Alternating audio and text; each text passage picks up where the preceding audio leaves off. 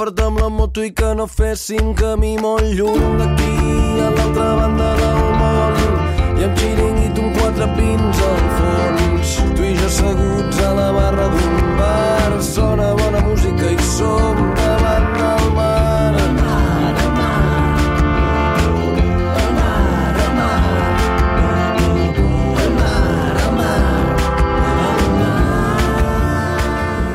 Muy buenas tardes, cuarenteneras, cuarenteneros, ¿cómo estáis? Bienvenidos a esta edición número 60 de Radio Cuarentena, en este lunes 11 de mayo de 2020, en el que ponemos fin a estos dos meses de programas especiales hechos desde casa, hechos en las casas de todos y todas los que han contribuido a contarnos sus testimonios, sus historias, sus vidas.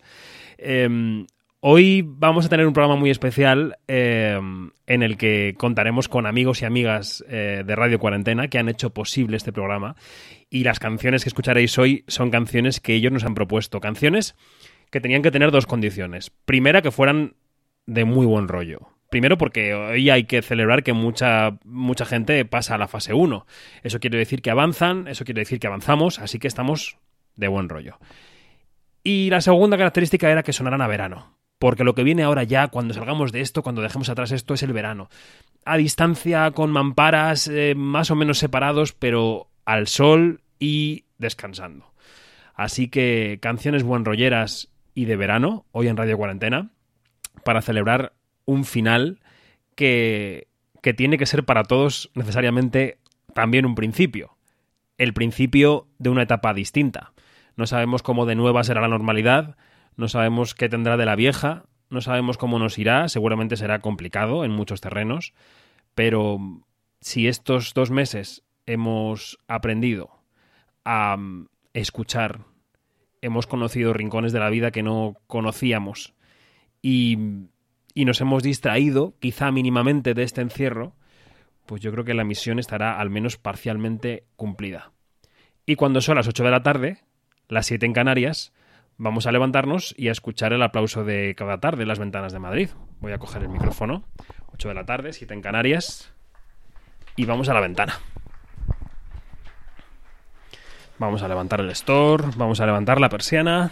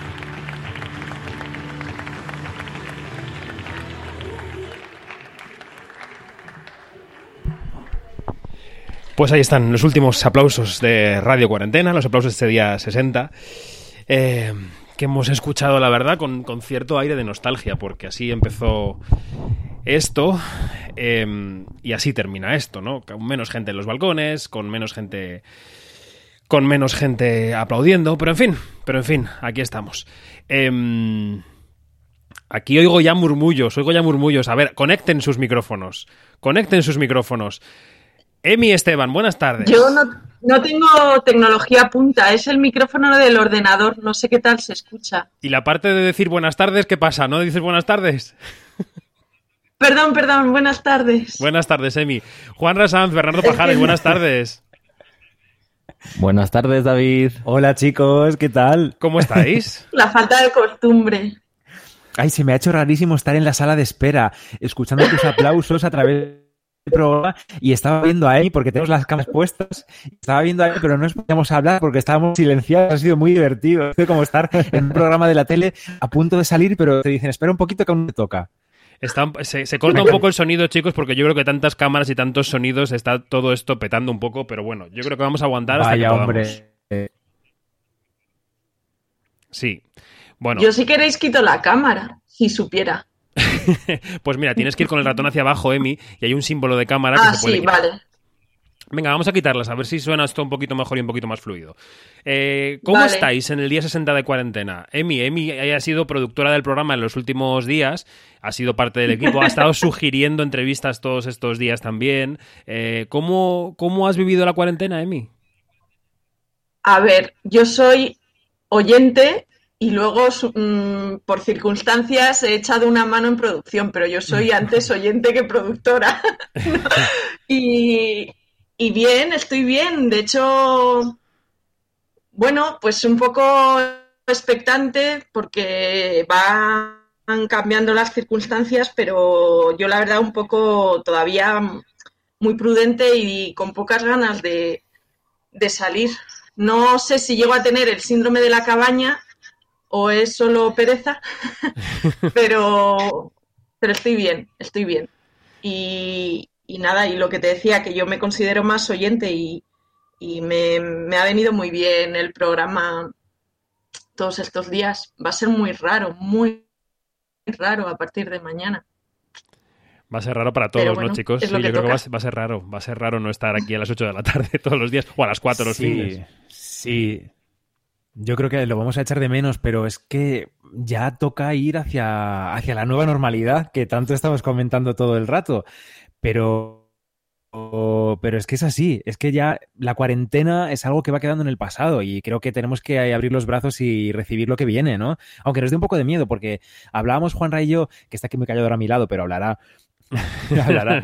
Eh, hablábamos con una amiga el otro día de esto del síndrome de la cabaña, de la gente que tiene muchas ganas ya de empezar a celebrar pues esos cumpleaños que han quedado un poco atrás y los que están a punto de llegar, reuniones, fiestas, cenas, barbacoas y decía ella, pues a mí me da un poco de un poco de pereza o de bueno, de yo estoy muy a gusto en mi casa, he pasado la cuarentena sola y como que salir de golpe ahora y encontrarme con un montón de gente, pues no es lo que más me apetece del mundo. O sea que no, es, no sé si es síndrome de la Mm. O es que nos hemos acostumbrado a estar con nosotros mismos más tiempo ahora y vamos a seleccionar más a quién vemos y a quién no. No sé, Juanra, ¿tú cómo lo ves? Nos hemos hecho un poco ermitaños, ¿no? En este Mm. tiempo. Yo solo tengo ganas de ver a David Martos. Bueno, me, me parece, me parece- Porque es lo has normal, escuchado todas es las normal. tardes en tu casa Porque, desde hace dos porque ha meses. estado aquí en casa todos los días de cuarentena, claro. Entonces ahora hay que verle de verdad. Ayer estuvo eh, Fernando Ramallo, el actor, en el programa y decía que él era una persona pues poco social y que lo que quería ahora era hacer todo por videoconferencia. Yo no sé si llegamos a tanto, ¿no? Pero, pero claro, Pues sí es eso, claro. No. mm, no sé, a lo mejor hay gente que no tiene por qué pedir perdón por haberse sentido a gusto estando en un momento de calma, unas semanas en su casa, reconfigurando su vida. Quiero decir que la crisis y la catástrofe están por todas partes. Pero que también existe la gente que ha disfrutado en cierta medida de la quietud. No sé, creo yo. Sí. No sé, no sé si Emi quería contestar. Yo voy a adelantarme y a decir que es verdad que en nuestro caso no nos ha dado tiempo a disfrutar de la quietud porque entre Radio Cuarentena y Quinótico y nuestros trabajos, bueno, Juanra y yo trabajamos en el Prado, los oyentes fieles ya lo saben, en el museo y, y trabajamos desde casa también, entonces es verdad que hemos estado súper ocupados. pero creo que la gente que ha tenido la oportunidad de parar, también quitamos a la gente que tiene niños pequeños en casa, se habrá conocido más, se habrá dedicado a sí misma a leer, a, a pensar, a meditar, a dormir más quizá, y se conocerán más a sí mismas. Yo creo que sí, deporte que, que puede habrá ser sido una también. oportunidad para eso. Sí, Mm. a estar súper en forma. No es mi caso tampoco. Yo me he lanzado a la comida, al chocolate, a los dulces de todo tipo. Sobre todo en las últimas dos semanas ya he dicho, mira, no puedo más. Esto se alarga y, y ya, ya que sea lo que Dios Creo quiera. que Emi es la, segunda, la única persona de España a la que no le he preguntado si se ha lanzado al comando levadura en esta cuarentena. Emi, ¿qué? Pues para nada. No, yo, a ver, ya tenía bastantes papeletas para, para el mundo ermitaño. O sea, yo ya traía mi, mis cosicas de antes. Y, y he estado, o sea, yo llevo bien estar sola porque vivo sola y me acostumbro. O sea, lo que me agobiaba era lo que había en el exterior y, y demás. Y ahora es verdad que hay, hay X cosas que echo de menos y sí que me apetece eh, y echo en falta algunos abrazos, pero que tampoco es que esté loca por, por volver a un ritmo frenético de antes, ¿sabes? Que, Mm. que estaría bien coger lo mejor de ambas, ambos ritmos. Pero bueno, que también lo reconozco, que, que es que yo soy de por sí muy tranquilota y demás, y entonces, eh, pues, pues eh, venía ya con esa, esa parte ganada. Pero Pues, Emi, compañera de producción, te digo ya desde aquí que a tu ritmo y cuando tú quieras, pero unos vinos nos vamos a tomar cuando esto pase. Sí, mira, ¿eh? los Cuando- vinos sí. Cuando estemos ya adaptados, ¿eh? Cada uno sale de la cabaña cuando quiere, pero unos vinos Mira, los vamos a tomar, ya te lo digo. os diré Oye, Emi, que, que yo no- que- que yo no que lo yo sé, por estas fechas tendría que estar pensando en la feria del vino del pueblo de mis padres, Oh, que soy oh. habitual y suele ser el fin de semana después de San Isidro.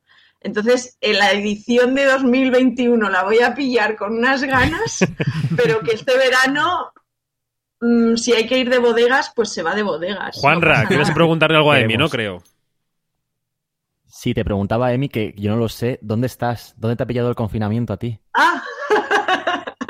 Como digas en, casa, Emi, Madrid, te mato. En la zona de Avenida América. ¿Qué? Que como digas en casa, te mato, porque todo el mundo dice en casa, en Radio Cuarentena. No, no, no. Es ha sido respuesta mítica en el programa. ¿Y qué tal el confinamiento? ¿Dónde te ha pillado? Aquí estoy en casa. Ya, ¿y en qué provincia de España es? O de fuera de España, porque también hemos tenido invitados de fuera. Sí, sí. No, eh, pero he aprendido, ¿eh? He dicho en Madrid, en la zona de Avenida América, porque la segunda sí, pregunta era, ¿en qué barrio estás? Para los que conozcan La ciudad. Valladolid Sí. o Valencia. ¿Quieres- no sé si quieres decirlo o no, pero yo pregunto un poco más. ¿En qué barrio estás? Oye, ahora que estamos con los- las, las interioridades de Radio Cuarentena, eh, quizá podríais contar, Bernardo y, y Emi, cómo habéis buscado a la gente. ¿Cómo habéis elegido quién tenía que estar en Radio Cuarentena? Uy, qué pregunta. Pues eh, hemos elegido casi siempre hablando contigo y teniendo en cuenta que el contenido fuese variado, aunque a veces nos ha venido bien que fuese un poquito temático. Es verdad que se nos nota que somos de la cultura y hemos tenido a bastante gente, Emi dirá lo mismo, gente del cine, gente de museos, gente relacionada con la fotografía, pero a la vez hemos querido que hubiese médicos, que hubiese profes, que hubiese gente que se dedica a cuidar ancianos, gente mayor también. Bueno, ha sido un poco ganas de que estuviese la sociedad representada y lo que más me ha costado a mí personalmente ha sido encontrar a personas que no están en ciudades, sino en aldeas y que, que están un poco más aisladas de lo que estamos nosotros o nuestras familias, ¿no? Hmm. Ya, yo, sobre todo, eh, de hecho, me empecé a escuchar el programa, sabía por, por Twitter que, que había que habíais empezado, pero los primeros días fueron muy, para mí, muy agobiantes tantos eh, mensajes de WhatsApp, aparte de las noticias.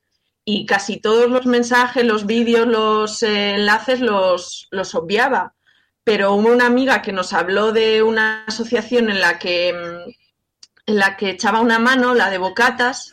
Sí. Yo creo que ahí fue lo primero que os comenté y, y yo qué sé, yo tenía inquietud por iniciativas de estas solidarias que pues pues eh, pensar en positivo y, y quedarme con, ¿sabes? Ya que la situación era tan tremenda, pues agarrarnos a, a las iniciativas más solidarias. Entonces, es verdad que bueno, pues tiras mucho de, de lo que tienes alrededor y contactos y que nos ha quedado muy audiovisual todo, pero oye, ¿quieres muy cultural? Somos así.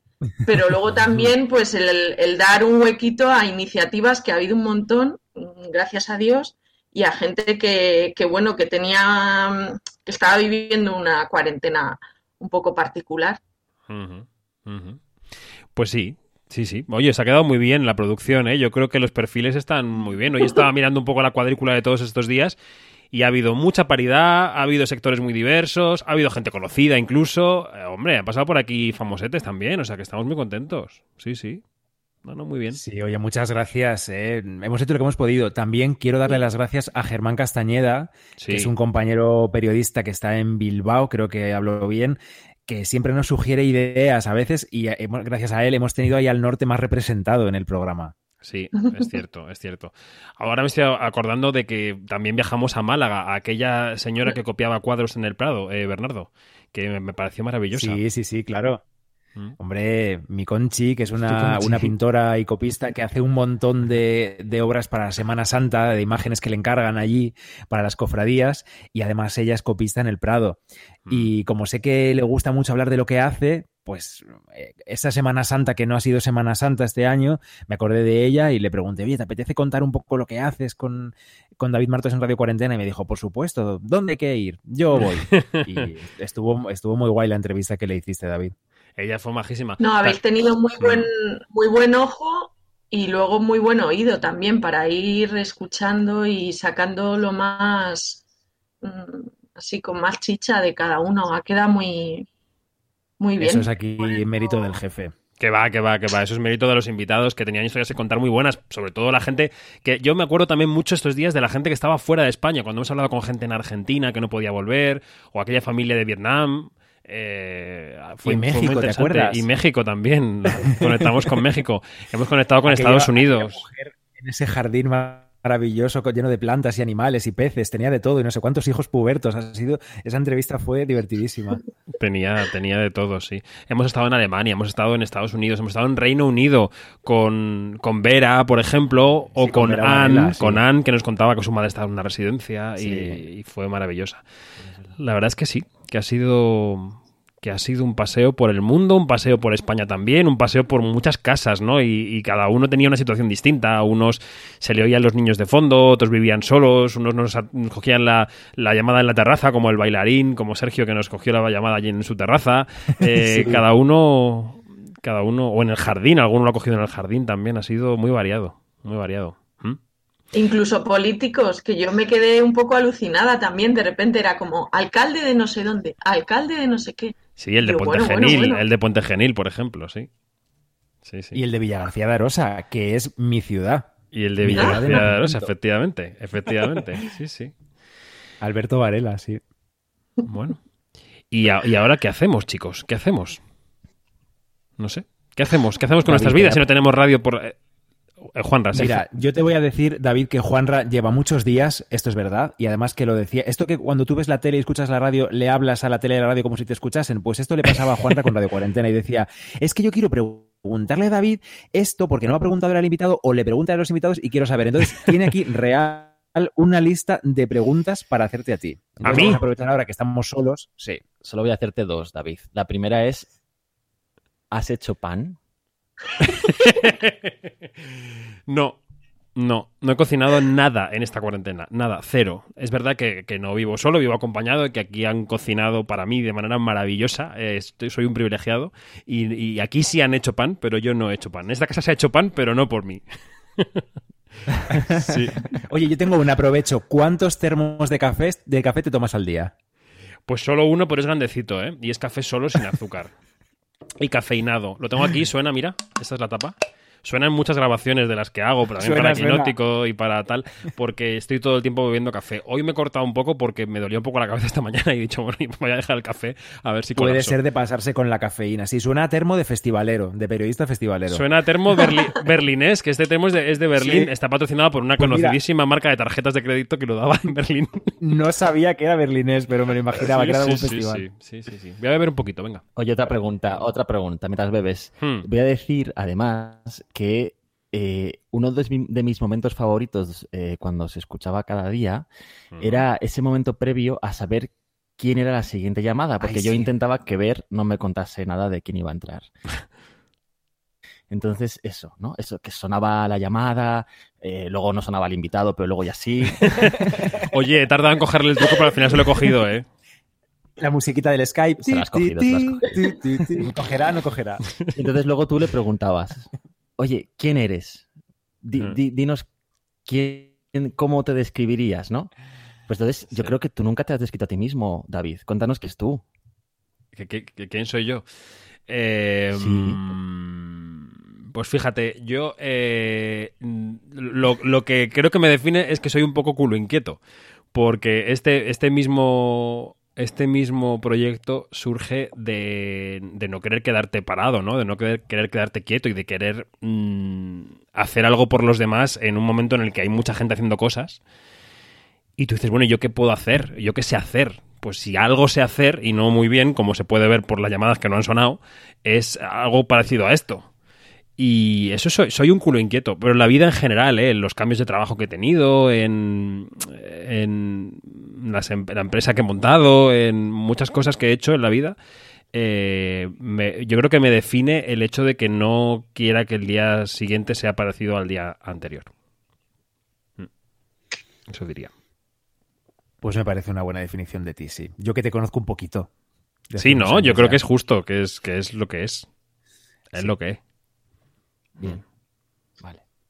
¿Y vosotros? ¿Quiénes sois? Yo me estaba acordando, perdón, es que Emi. me estaba acordando de un cuando empezó todo esto y, y había muchos tweets de eh, soy oculista, si alguien necesita consulta me mande un mensaje directo. Soy no sé qué, si alguien necesita. Y yo era como, ¿y yo qué soy? No vale para nada. Claro, exactamente. Lo mío no sirve para nada. Me estoy acordando yo Pues ahora de que tú eres tuvimos... locutor de radio y, y lo has hecho divinamente, pero yo era como, jo, no puedo mandar ningún tuit de... Oye, mira, de es- estaba, estaba, estaba buscando aquí porque hemos dicho alcaldes y nos hemos dejado dos. Tuvimos a Darío Moreno, que es el alcalde de Sagunt, en la comunidad valenciana, y tuvimos a Félix Caperos, que es el alcalde de un pueblito que se llama Casa la Reina, al lado de Logroño, también. Hemos tenido muchos alcaldes. Claro, un montón, si os lo he dicho, si yo me quedé loca cuando vi el listado. Oye, es que pierdo la cuenta ya, pero me estaba acordando, según decía Emi esto, de la gente que se ofrecía, de un chico que estuvo bastante al principio también, que era fisioterapeuta y había puesto tweets ofreciéndose a la Álvaro, gente Álvaro se para, llamaba. para ayudar con vídeos y con recomendaciones para la gente con problemas de espalda y problemas de músculos en general. Y decía que había recibido mensajes mm, buscando Gresca, ¿no? Como metiéndose con él y cosas así, que había sido un Bueno, buscando Gresca y lo que no era que Gresca. había Querían que fuera a casa de la gente también, ¿sabes? Madre mía. Esto fue muy al principio de la cuarentena. Sí, Sí, no sí, recordaba su nombre, pero esa entrevista estuvo muy interesante también. También estuvo en Radio Cuarentena Ruth de las Heras, periodista del país, que fue la que nos sacó en el país el artículo sobre Radio Sí. Cuarentena, porque hemos estado en, en papel en el país, que es una cosa increíble cuando empezamos esto. Y luego la segunda noticia increíble fue estar en Onda Cero, que es donde estamos ahora, ¿no? Porque, bueno, este proyecto nació de manera clandestina y Onda Cero fue tan amable de acogerlo en su página web y aquí estamos en ondacero.es. Esto es, esto hay que decirlo, evidentemente. Sí. Sí, muy bien. Bueno, ¿qué más? ¿Qué más? ¿Qué más? Es que estamos aquí como de charla, como, como alrededor de la mesa de la cafetería, chicos. Claro. Claro que sí. Es Yo que he visto un momentito, he visto tu cara un momentito cuando ha empezado el- el- el- la llamada de hoy, David, Sí. y, y me pregunto una cosa. Eh, ¿Por qué haces radio a oscuras? ¿Te, te sirve para ambientarte más como, como un estudio de radio? Como Jesús Quintero. Porque he visto que tenías la No persiana bajada y luego la levantas ya para escuchar los aplausos y eso, pero Sí, ¿sabes qué ¿Por pasa? qué Pero no, es ver, por hacer, no es por hacer radio, es que en general es muy raro que yo tenga la persiana subida donde yo esté. Sí, es una manía personal. Tengo la, tengo la, la persiana siempre, o sea, siempre tengo que controlar. como los niños de los otros. Eh, no, no, no, no, no, no soy fotofóbico como Almodóvar, no. Mm, No sé, siempre tengo, me gusta que haya un poco de luz en la habitación, pero no muchísima. A mí las persianas subidas hasta arriba me ponen muy nervioso. que tengo un toque. Uh, pues somos la noche y el día. Yo soy al Sí. revés, yo soy venga persiana para arriba, raca. Y además es que cuando vemos una peli o algo que está, sabes, que, que es de noche y tal, Mm. y tienes que tener poca luz para ver bien la pantalla. Juanra normalmente baja un poquito la persiana y yo le digo, para, para ya, no bajes más. Lo justo, es que me gusta tener la persiana hasta arriba y que entre luz, bien de luz en la casa, me encanta. A mí bueno, pues yo no. Yo no. eh, y de hecho. eh, Somos seres de luz. Somos Antes- seres de luz, Emi, tú y yo. Antes de esta etapa, que me ha pillado trastocado en cuanto a la vivienda y a la locación y todas esas cosas, yo vivía en una casa en la que había un sofá-cama en el salón. Yo vivía solo, pero tenía un sofá-cama en el salón donde se ha quedado mucha gente. Se ha quedado Begoña Donat, amiga de este programa y de Quinótico, se ha quedado Janina, se ha quedado mucha gente a dormir ahí. Bueno, María Pérez. mucha Sí. gente. Entonces, eh, yo, eh, claro, la única vez en el salón de mi casa que se subía la persiana hasta arriba era porque la subía un inquilino de ese sofá-cama. Cuando yo me levantaba y veía esa, esa, esa, esa, mm, persiana con los palitos pegando al techo, así para arriba, eso quería decir que había habido alguien ahí durmiendo que no era yo. ¿Es así? Se salía el toque. Sí, yo, y cuando estaba tan pegada arriba, yo la bajaba un poquito, ¿sabes? Para que no estuviera pegada los palitos de arriba, un poquito bajada. Ya está, ya, yo ya con eso soy feliz. Y, y eso, amigos, así, amigos, es como hago radio cuarentena. Igual. Sí, sí. En el último programa lo estás desvelando, David Martos. Pero Exactamente. Juanra, qué ma- madre mía, qué forma de fijarse. Sí, que han sido Sí. dos segundos. Es muy observador. Yo pensaba Madre que me iba a decir, Sí, sí. porque claro, yo hoy, eh, em, en modo morriña nostálgica, eh, tengo aquí el país en papel que en el que salió lo de Radio Cuarentena. Que la foto que salió en el artículo me la hice yo mismo con un trípode y una pila de libros. O sea, que decir que me la hice yo. Y tenía el pelo cortito tan bonito y ahora hasta el 19 de mayo no tengo cita en la peluquería, no como Bernardo Pajares y Juanra que se han ido a la peluquería ya los dos. Sí, pero sin agobios, ¿eh? Fuimos el viernes, esperamos hasta el viernes. Desde el lunes que teníamos posibilidad de ir hasta el viernes. O sea, cinco días sin ir por encima de nuestras... O sea, vamos... Con lo a- que es Juanra con su pelo, que no sabéis. Él cada semana se lo repasa, tiene una máquina y es su autopeluquero, se lo arregla él mismo. No, me lo arreglo, pero para ahorrar dinero, para no ir a la peluquería tanto como yo querría, que es una vez a la Bueno, semana. te cortas ahí las puntas, el flequillo, tal. Vamos. Ha sido la primera vez en toda mi vida que he estado dos meses sin ir a la peluquería. Y me ha crecido tanto que es que ahora me gusta y todo el pelo largo. Bueno, muy bien. Hay que descubrirse. Bueno, pues David, David va esta semana, por fin. Yo voy el Ya te 19, toca, se me quedan digo, todavía ocho días. Todavía me quedan ocho Oye, días. otra cosa, ¿qué tal vuestros vecinos de enfrente? ¿Qué tal vuestros vecinos, vuestras ventanas de alrededor? Porque Ay, también no- ha sido una época de descubrir Este- vecinos este y tema- ventanas. Este tema no lo toques, hombre. ¿Qué ha Pues, pasado? ¿Por qué? uy, uy, han tocado al timbre. Un momento. Un momento que han tocado al timbre. A ver, Ya nos quedamos aquí nosotros. Tú abre tranquilamente, David. a ver. A ver quién es. ¡Hombre!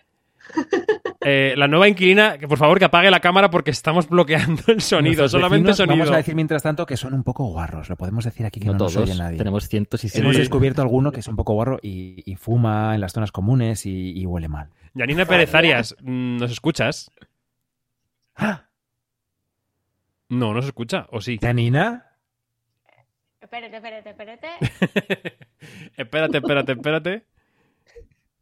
Yani, ¿estás ahí? Espérate. Es como una psicofonía. Yani, que aquí no hay técnico como en Onda Cero, que no tienes que probar, que ya entras directamente. Aló, ya estoy. ¿Aló? Hola, te oímos, sí, sí. Hola. ¿Me escuchan? Te oímos muy bajito. Yo, como, como tienes que pulsar en la pantalla. bajito. Escúchame, escúchame que te doy, que te doy instrucciones, Yani. Te doy instrucciones. Eh, como tienes que pulsar en la pantalla para apagar la cámara, porque has, has puesto una tirita, no has apagado la cámara, creo. Ay, caramba. Claro. Ella ha hecho lo que marcan las normas Claro. de seguridad. Ahora, si te puedes acercar el micro de los cascos a la boca, te lo agradezco. ¿Así? No, se te oye un ¿Así? poco lejos, pero bueno, no pasa Muy nada. bien. Ay, caramba. No, es que lo, te, es que lo Ahora, tengo ahora, ahora, ahí, ahí. un poco bajito, pero como, como- claro, como el como con quinótico siempre tengo que tener el, Pero no es el volumen de los cascos, el Yani, es que tú te acerques al micro. Sí, sí, sí, sí, pero es que como siempre lo tengo que tener a mitad, entonces bueno, es que lo tengo aquí en el, lo tengo aquí al, la- al lado mío, pero siempre lo tengo con volumen más bajo. Haz una cosa, quita los cascos y póntelo así al lado de la boca como si estuvieras mandando un audio de WhatsApp. A ver qué tal nos suena. Es que ya, esto ya hay que probar. un audio de WhatsApp así. No me lo puedo creer. Muy bien. Sí. ¿Ves? Pero qué Suenas, suenas mucho mejor. exigente. Es que yo quiero que nuestros oyentes oigan la Dios melodiosa voz de Yanina. Pérez Arias. Bueno, Yani, ¿cómo estás? Ah, bien, bien. ¿Y ustedes qué tal? ¿Tú qué tal en tu último día? Pues bien, bien, bien. Aquí eh, celebrando. Esto parece una fiesta de cumpleaños, pues celebrando con los amigos. ¿Qué te parece? Janina, la tarta te tocaba a ti traerla, ¿eh? ¿La tienes? Pues la tarta la tengo en la nevera, fuera broma. ¿Y de qué es? Saca esa tarta, saca esa tarta, Janina. Fuera de broma. Es una tarta que en Venezuela se llama Bien Me Sabe, pero ojo, hay como tres... mm, ¡Ay! Entra otra. espera un momento, ya- espera un momento, Janina. Cecilia Osorio, ¿qué tal? Buenas Yo tardes. no sé si va a haber tarta para todos, ¿eh? Hola, ¿qué tal? ¿Cómo Hola. Ceci, tenemos que apagar la cámara porque si no se nos está bloqueando el sistema del audio. Así que apagamos la cámara, la tienes, tienes el simbolito ahí en la pantalla. Y, y ya, es que eh, yo había convocado a las ocho y media a Cecilia Osorio, que aparte de amiga personal eh, de- desde la universidad, eh, nos va a contar algo muy relacionado con esta cuarentena y con lo que está ocurriendo con las empresas que trabajan en el mundo de la salud. Y es prioritario porque es la nueva. O sea que, chicos, tenemos que atender a Cecilia. ¿Os parece? Perfecto. Nos portamos bien y la escuchamos, David. Muy bien. Perdón, ¿eh? No vale reírse. He sido demasiado puntual y he dicho, venga, yo ya...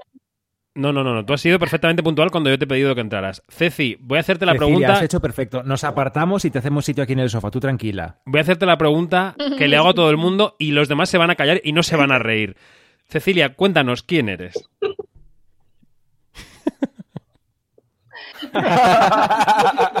¿Haces pan, Ceci?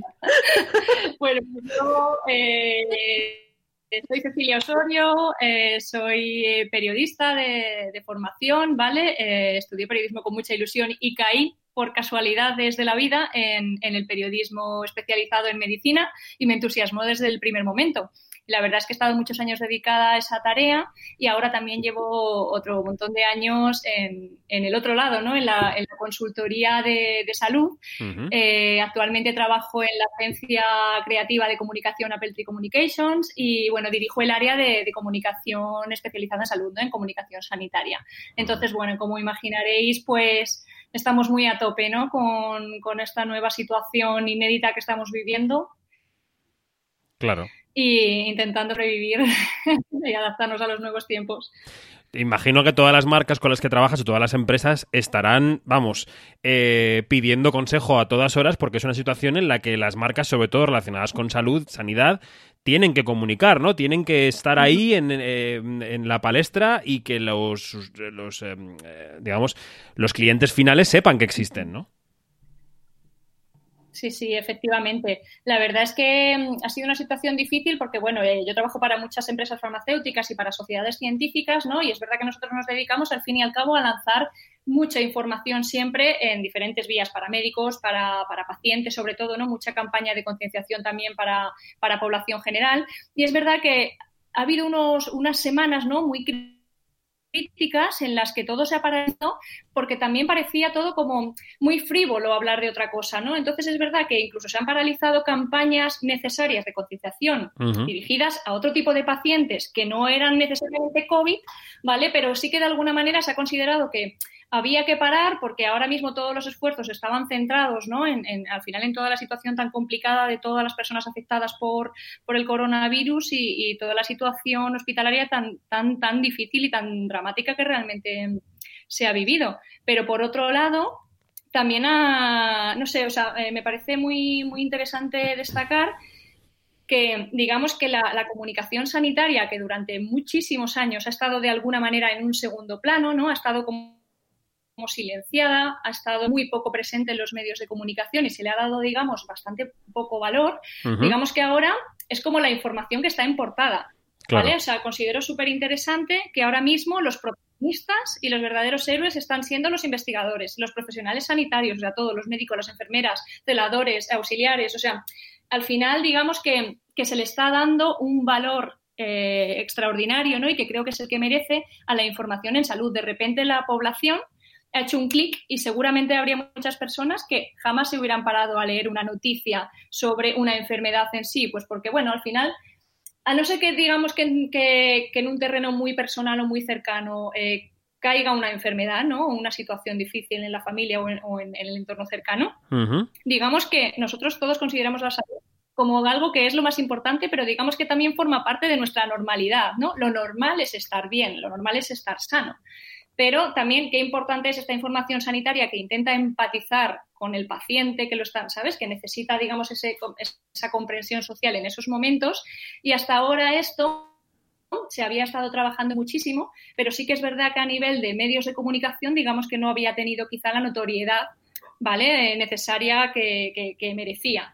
Entonces, eh, bueno, creo que ahora yo estoy muy contenta de que, o sea, obviamente no, no estoy contenta por, por, por, la causa, ¿no? Claro, evidentemente. me parece que haya sido este, digamos, este drama que estamos viviendo, lo que haya situado a la información sanitaria en primera plana, pero sí considero que quizá eh, a todos los que nos dedicamos ¿no? y formamos parte de la comunicación en salud, quizá sea un buen momento de intentar mantener, digamos, esta empatía social, ¿vale? Que ha nacido por la, por la información médica. Ahora mismo todo, está, todo el mundo está interesado, ¿no? Medidas de prevención, en, pues esto, en eh, causas del virus, eh, nuevos tratamientos, vacunas, que al final me parece muy interesante y, creo que debemos intentar mantener, digamos, este interés social ¿no? y este reconocimiento constante a los profesionales sanitarios, a los investigadores que hacen posible, digamos, todos los avances, ya no solamente a nivel de coronavirus, que es lo que ha paralizado la vida de todos, sino de otras enfermedades que cuando caen en una familia también paralizan, ¿sabes? Y también tienen un impacto mm, bestial. Mm. Te voy a hacer una pregunta más en torno a tu trabajo y luego voy a dejar que este panel de colaboradores que tenemos aquí hagan una cosa que yo sé que les va a encantar. Pero bueno, vamos con, lo que te quiero preguntar. Eh, como experta en comunicación y en comunicación de temas relacionados con salud, ¿cuáles son los consejos básicos que le estás dando a las empresas con las que trabajas para que comuniquen en un momento tan delicado como este? ¿Qué es lo que tienen que tener en cuenta? Mira, pues eh, yo creo que hay que tener en cuenta al final eh, una cuestión que me parece muy, muy importante, ¿vale? Es poder construir eh, empatía digital, ¿vale? Digamos que ahora mismo para comunicar tanto a médicos como a pacientes, el presencialismo va a estar, va a ser algo que va a ser muy complicado en los próximos meses, no se sabe hasta cuándo, ¿no? Pero eso no quiere decir que haya que parar la generación de contenido, ¿vale? Sanitario, porque muy necesario ya se está viendo que además, o sea, que realmente la salud es lo más importante y es lo más importante y es capaz de paralizar el, mundo como ahora mismo lo ha hecho ¿no? y, de, cambiar las cosas.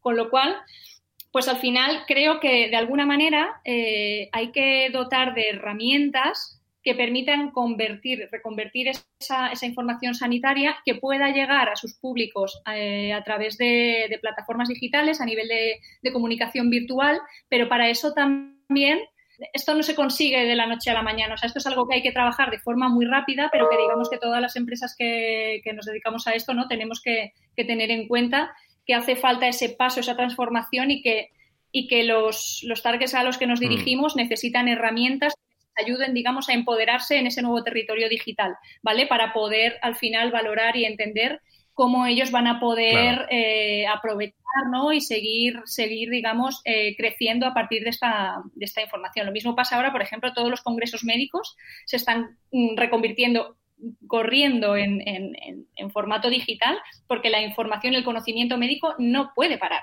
O sea, no se puede estar un año sin novedades. No debería. Porque al final no, no, no, por eso que creo que aquí al final, y yo repito mucho la palabra mm, eh, aparte de la reconversión digital, repito mucho la palabra empatía porque creo que en el terreno de la salud es muy importante, ¿vale? O sea, es muy importante empatizar con, al final con, los que son el, público final, ¿no? Que, es, que son los pacientes. Y también siempre me gusta recordar que todos y cada uno de nosotros somos potenciales pacientes. O sea, tú hoy puedes estar muy sano, pero mañana probablemente puedas necesitar un poco de atención y seguramente cuando sufras una enfermedad no solamente te gustará recibir los mejores tratamientos, sino que te gustará recibir comprensión social, empatía por parte de los médicos que te están, que te están atendiendo, empatía en tu, en tu entorno laboral, ¿sabes? Al final hay, eh, pues esto, muchas personas que sufren enfermedades y que realmente se sienten muy solas y muy aisladas, ¿vale? Con lo cual, creo que esto es algo que, bueno, que, hay que ir trabajando. Por otro lado, eh, creo que también es una gran oportunidad y que ya se están empezando a hacer eh, proyectos muy interesantes en, este sentido. El tema de, derribar los bulos, ¿vale? O sea, estamos viendo que, que realmente Sí, sí, o sea, el tema fake news, el tema eh, bulos eh, está, está, corriendo como la pólvora durante esta crisis de, del coronavirus. Y entonces creo que también los medios de comunicación aquí tienen que, que jugar un, un papel eh, apoyándose en sociedades científicas y apoyándose siempre en, en referentes de comunicación sanitaria, eh, donde esté la, la, información de mayor confianza, porque creo que esto es algo que, que tiene que ser como un frente común en el que eh, todos los, los, actores ¿no? que forman parte de la comunicación sanitaria se dediquen a derribar uno a uno cada bulo, porque los, o sea, los bulos o la información a medias está haciendo mucho daño hmm. a la población en estos momentos en los que hay mucha incertidumbre. ¿Vale? Y creo que hay un sector de la población que puede llegar a ser muy vulnerable, gente a lo mejor de mayor edad que, que bueno, que recibe algo por WhatsApp, ¿no? Y, y no se para, digamos, a lo mejor a, a poder valorar que, que, lo que ha recibido no es cierto y, y mm, aquello va mm. corriendo, va corriendo y genera realmente mucho daño en, en, la sociedad, ¿no? Porque bastante incertidumbre hay ya como para que encima estemos leyendo barbaridades y le estemos dando crédito, crédito a eso. Todos tenemos eh, vale, grupos familiares y... en casa, grupos de WhatsApp con la familia, a los que llega de todo, reenviado por alguien, y todos hemos tenido que hacer como de agentes de información muchas veces, yo creo, en esta cuarentena, ¿no? Sí. Totalmente, totalmente, la verdad. Y luego, por otro lado, creo que yo hacía la reivindicación, ¿no? De que se, se mantenga, digamos, este interés que ha, que ha nacido por la información sanitaria, porque creo que es muy bueno y que puede ser muy positivo para, para todos.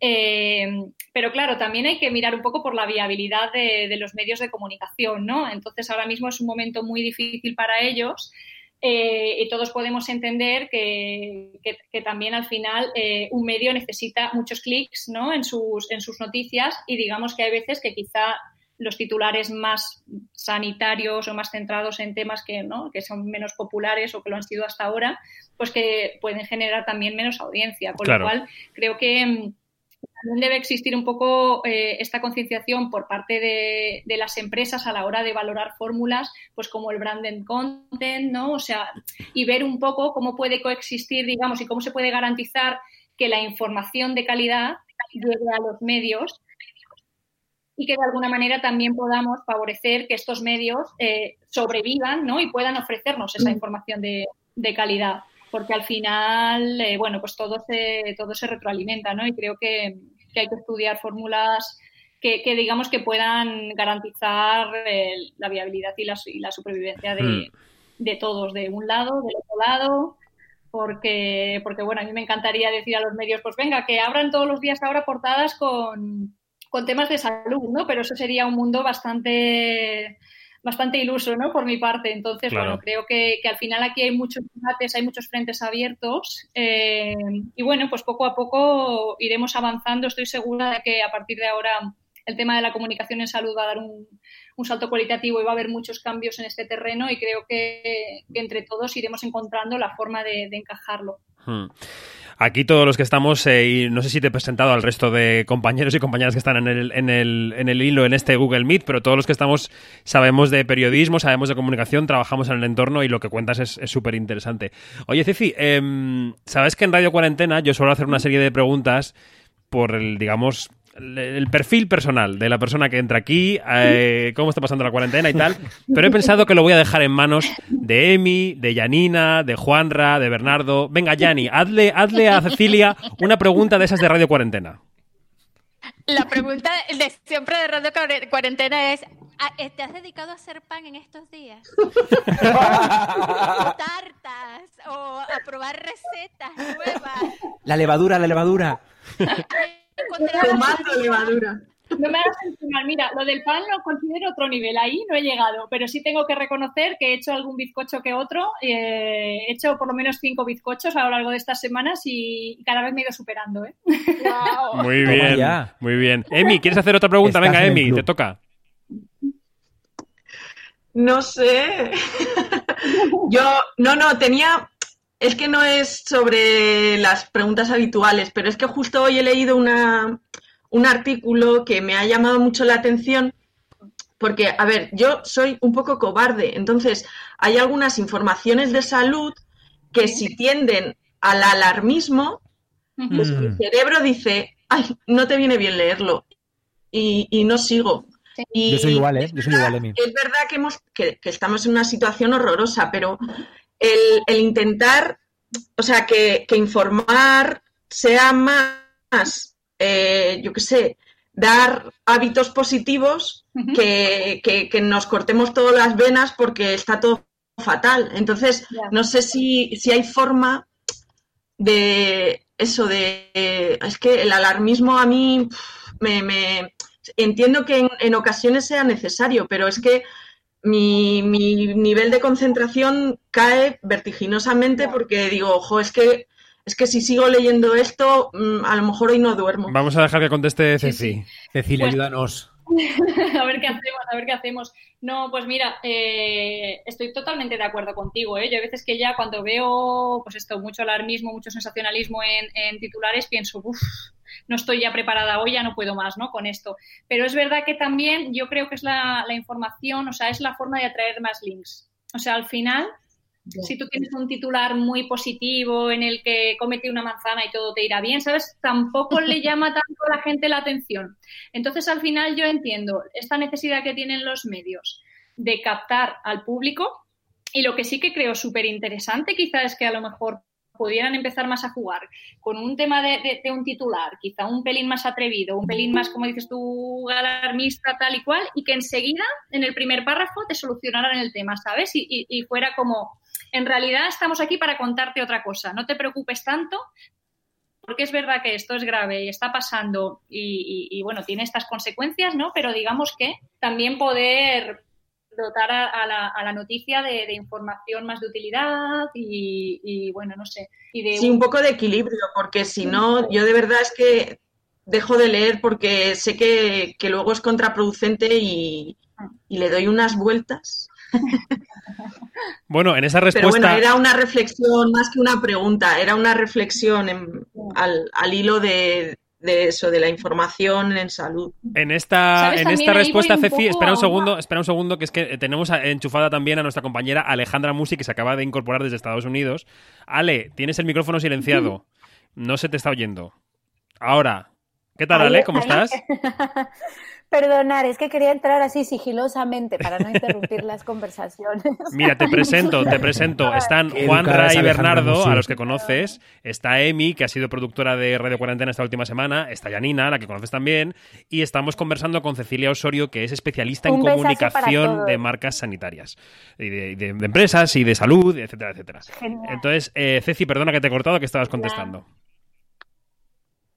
Genial, un besito para todos. Aquí estoy escuchando. Ya no sé por dónde iba, he perdido el hilo. ¡Ah! No pasa nada, no Esto pasa suele nada. pasar también. Porque entonces podemos pasar a la, a la mesa de Juan Ray y Bernardo para que hagan su pregunta de Radio Cuarentena para Cecilia. Venga, A ver, Juanra tiene aquí su cuaderno preparado. Por cierto, hola Ale, estábamos deseando escucharte también aquí en esta reunión de amigos, que es este último Radio Cuarentena, ¿eh? Yo soy muy Ay, fan, muy yo fan, también, Alejandra. Yo también, os echaré mucho de menos, pero lo bueno es que tenemos muchos Oh. otros pretextos para seguir escuchándonos. Juanra, tu pregunta para Cecilia. Cecilia. ¿con quién te ha pillado la cuarentena? ¿Estás sola? Mm. ¿Te has comido tú sola los cinco bizcochos? ¿Acaso? A veces con boca muy pequeña te diría, ojalá, ojalá estuviera sola. Pero ¿Con quién estás? Estoy en buena compañía. Estoy con, con mi marido, Jorge, y con mi hija de casi tres añitos, Mar, que está en una etapa súper bonita. Oh. Entonces, bueno, lo estamos viviendo con mucha intensidad porque los dos teletrabajamos y los dos tenemos eh, trabajos bastante intensos, digamos. Y entonces, bueno, es, es un poco locura. La verdad, en el día a día es un poco locura, pero bueno, te vas buscando al final las mañas como puedes, ¿no? Para, para poder tener a la niña medio atendida. Estamos abusando mucho de tele, ¿por qué no decirlo? O sea, los dibujos a tope. eh, pero bueno, es que mm, hay que sobrevivir, ¿no? Entonces, al final, pues bueno, luego vas buscando huecos para hacer manualidades, para hacer bizcocho. Claro, claro. Y, ¿Algún, bueno, para Hmm. Bueno, no te iba a decir que Alejandra también eh, y Janina eh, son madres, están con sus hijas en la cuarentena. Yo no sé si Alejandra le puedes dar un consejo transatlántico a Cecilia para la cosa de las niñas, porque su hija es un poco más pequeña que las tuyas, pero tú estás en una fase ya ulterior. Sí, bueno, yo creo que un poco lo que estará viviendo Cecilia es eso que vamos día a día descubriendo, ¿verdad? Cómo entretenerlas, qué van sintiendo. A mí lo que me pasa es que ya expresan muchos sentimientos, entonces a veces más bien es contener, contener lágrimas, contener agobios y, y que no se les y que no paran de, de, de ocurrírseles ideas. A veces es difícil contener tantas ideas porque eh, claro, encerrados, pues al principio no sabían mucho qué hacer y ahora es que les sobran las ideas y es un así, bueno, venga, terminemos una y vayamos a la otra. Alejandra, una de esas ideas que tienen por ahí las tuyas creo que es usar TikTok, ¿no? Me parece que has descubierto TikTok tú en este Sí. confinamiento. Terrible. Y me querían usar al principio de modelo para todo porque les hacía mucha gracia bien- verme a mí haciendo el tonto hasta que, hasta que tuve que poner un alto. Dije, no, esto no puede ser. Eh, y ahora están con que quieren hacer un canal de, de YouTube y entonces Ay, estamos en las ay, negociaciones, los filtros, el por qué, los temas. Pero es una locura, la verdad, y nos queda mucho. Entonces, bueno, yo un poco lo que le, decía, le, le diría a Cecilia es, pues, lo que está viviendo y lo que nos decimos todas las madres, paciencia, paciencia. Efectivamente. Igualmente, no. Y También tiene parte muy positiva, ¿eh? Es lo que dice Alejandra, que a nivel de creatividad infantil es bestial la imaginación que tienen y las ideas que se les ocurren. Increíble. Eh, Mm. sí. La mía, que es bastante pequeñaja, a veces digo, madre mía, me dan ganas de, de- de meterla en, en mi equipo, ¿no? En plan, hija, que yo necesito nuevas ideas, a ver si me, me das un poquito de, de inspiración. Sí, Yani, sí, ¿la sí, tuya también está en fase creativa? Mira, la mía en fase creativa, en todas las fases le ha pillado, porque, claro, la cosa es que, que, que, yo también soy muy fastidiosa con ella, porque yo le tengo una rutina allí como que de hierro, porque yo creo férreamente en las rutinas que después yo, yo, mis rutinas no las cumplo es otra cosa. Pero bueno, este, pero bueno, ella le ha, el- eh, ha descubierto varias cosas, también es por la edad, tiene seis añitos y, y bueno, ah, se ha vuelto adicta a los audiolibros, pero si antes le Oh. gustaba, ahora es adicta. eh, de bueno y, y de escucharlos una y otra vez y ya me los recita pero así como de seguidito no y bueno y, y está muy mm, eh, con uno de con, con uno de eh, uno de estos audiolibros de ah eh, ha escuchado lo de los hermanos Grimm 10 millones de veces todos. y, y Pero qué bueno para la memoria eso. Sí, y además entonces ella, ella le pone pausa y, y discute conmigo eh, de, de qué tonta la caperucita eh, o, o- o mamá, pero ¿por qué, pero por qué, por qué el enanito, eh, el, el- el enanito gruñón de Blancaflor y Rojaflor es tan malo? O, o cosas así, ¿no? De, de- o sea, le ha dado como, son ya preguntas que van más a- hacia la filosofía y hacia el existencialismo, de, eh, que, que yo me quedo como que, ok, pero bueno.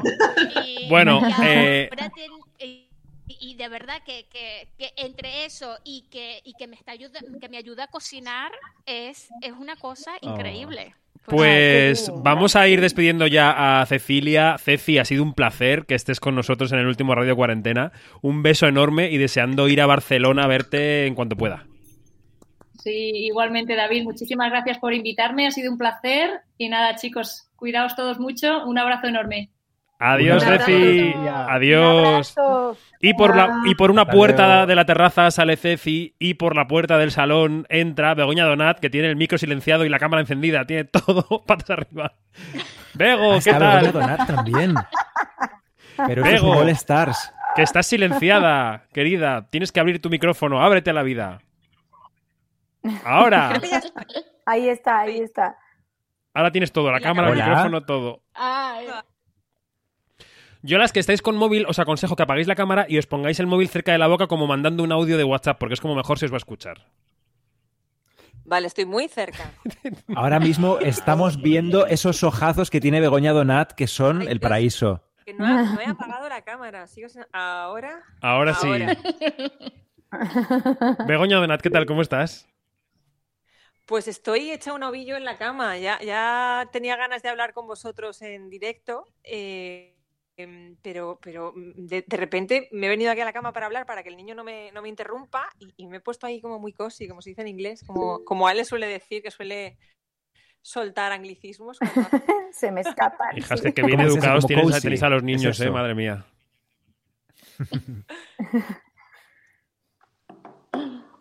¿Y este silencio? Bueno, pues Y eh, silencio, he, y añadido, silencio. he añadido una nueva aplicación a todas las que tengo descargadas ya en el móvil. Ya tenía Hangouts, tenía Zoom, tenía Skype y ahora pues eh, he tardado un poquito más que el resto porque tenía que instalarme esta nueva. Claro. es que en ordenador no hace falta instalar la aplicación, pero en móvil, en móvil sí que te lo pide. Bueno, em, antes de que entrara Cecilia, estábamos manteniendo, estábamos todavía solos, Emi, Juan Raver y yo, y estábamos aquí con una cuestión un poco filosófica de la cuarentena y tal. Han aprovechado para setearme a preguntas, también os digo. Eh, pero bueno, Hombre. Han sido dos. Tengo más, tengo más. ¿Cómo que tienes más? El entrevistador entrevistado. Es, es, es la vuelta a la tortilla. Madre Él mía. llevaba muchas semanas frotándose las manos esperando este momento. Y que todos los oyentes quieren saber cosas de ti también, hombre. Bueno, Por yo creo supuesto, he, claro he contado que aquí sí. mi vida entera, pero bueno, si queréis saber algo más, adelante. Yo no me voy a oponer. Puedo no contestar, pero puedo no oponerme. No me pongo, no. ¿Se lanza alguna a hacer preguntas? Begoña, que acaba de llegar. Para todas estas horas que no vas a estar conectado a la radio. ¿Qué, qué planes tengo? Pues claro, yo hoy, hoy lo comentaba y decía, bueno, es que a lo mejor en lugar de 8 o 9 horas diarias voy a trabajar 6, con lo cual, oye, pues es una mejora. Eh, me tengo que dedicar intensamente a Quinótico, que es nuestro programa de cine y series, como todo el mundo sabe. Y bueno, incluso a lo mejor puedo levantarme un poquito más tarde, eh, dedicarme a ver un poquito más de series de las que veo, que ya veo bastantes, hacer un poco más de deporte del que hago, en fin, esas cosas que hace la gente normal en Porque lo de- cuarentena. Lo de, dormir, lo de dormir no te lo has planteado. O sea, el, el- el- el efecto mapache de esta cuarentena eh, se va a mantener hasta el fin, hasta la última fase de, escala- de. Debo decir que estoy durmiendo unas, unas seis horas y media de media, que no está mal del todo. Es poco. Bueno, bueno, Es- podríamos aumentar a 8, ¿no? Que además Sí. es el beauty sleep, como dicen aquí, para meter anglicismos. Sí, podríamos plantearlo, podríamos plantearlo. David, Yanni, David, ya les he avisado a Antonio de la ya, le- ya les he avisado a Antonio de la Torre que vas a parar Radio Cuarentena y que vas a tener más tiempo, digamos, para descansar o todavía no se lo has dicho. Antonio de la Torre, ¿por qué tendría que decírselo? Bueno, ¿Por ¿no te acuerdas, ¿no te acuerdas aqu- aquella, aquella entrevista que, te- que, que tuviste con él y, y- y él te preguntó, pero ¿cuándo duermes, David, David Martos? Ah, es ¿Cuándo por la línea invisible. ¿Cuándo? Es verdad, es verdad. De hecho, sé cuando, cuando hicimos esa entrevista, él fuera de micrófono preguntó, ¿pero esto es para Quinótico o para Radio Cuarentena? Y yo le dije, no, no, para Quinótico, porque él estaba, estaba al tanto. Él, Antonio es un periodista que está al tanto de todos los medios y, y está, en- sí, está enterado de todo, sí, sí. Oye, nos da la sensación, o sea, has nombrado la línea invisible y me parece que han pasado tres meses. Total. Sí, Sí, Sí, sí, ha pasado como tres meses, exactamente.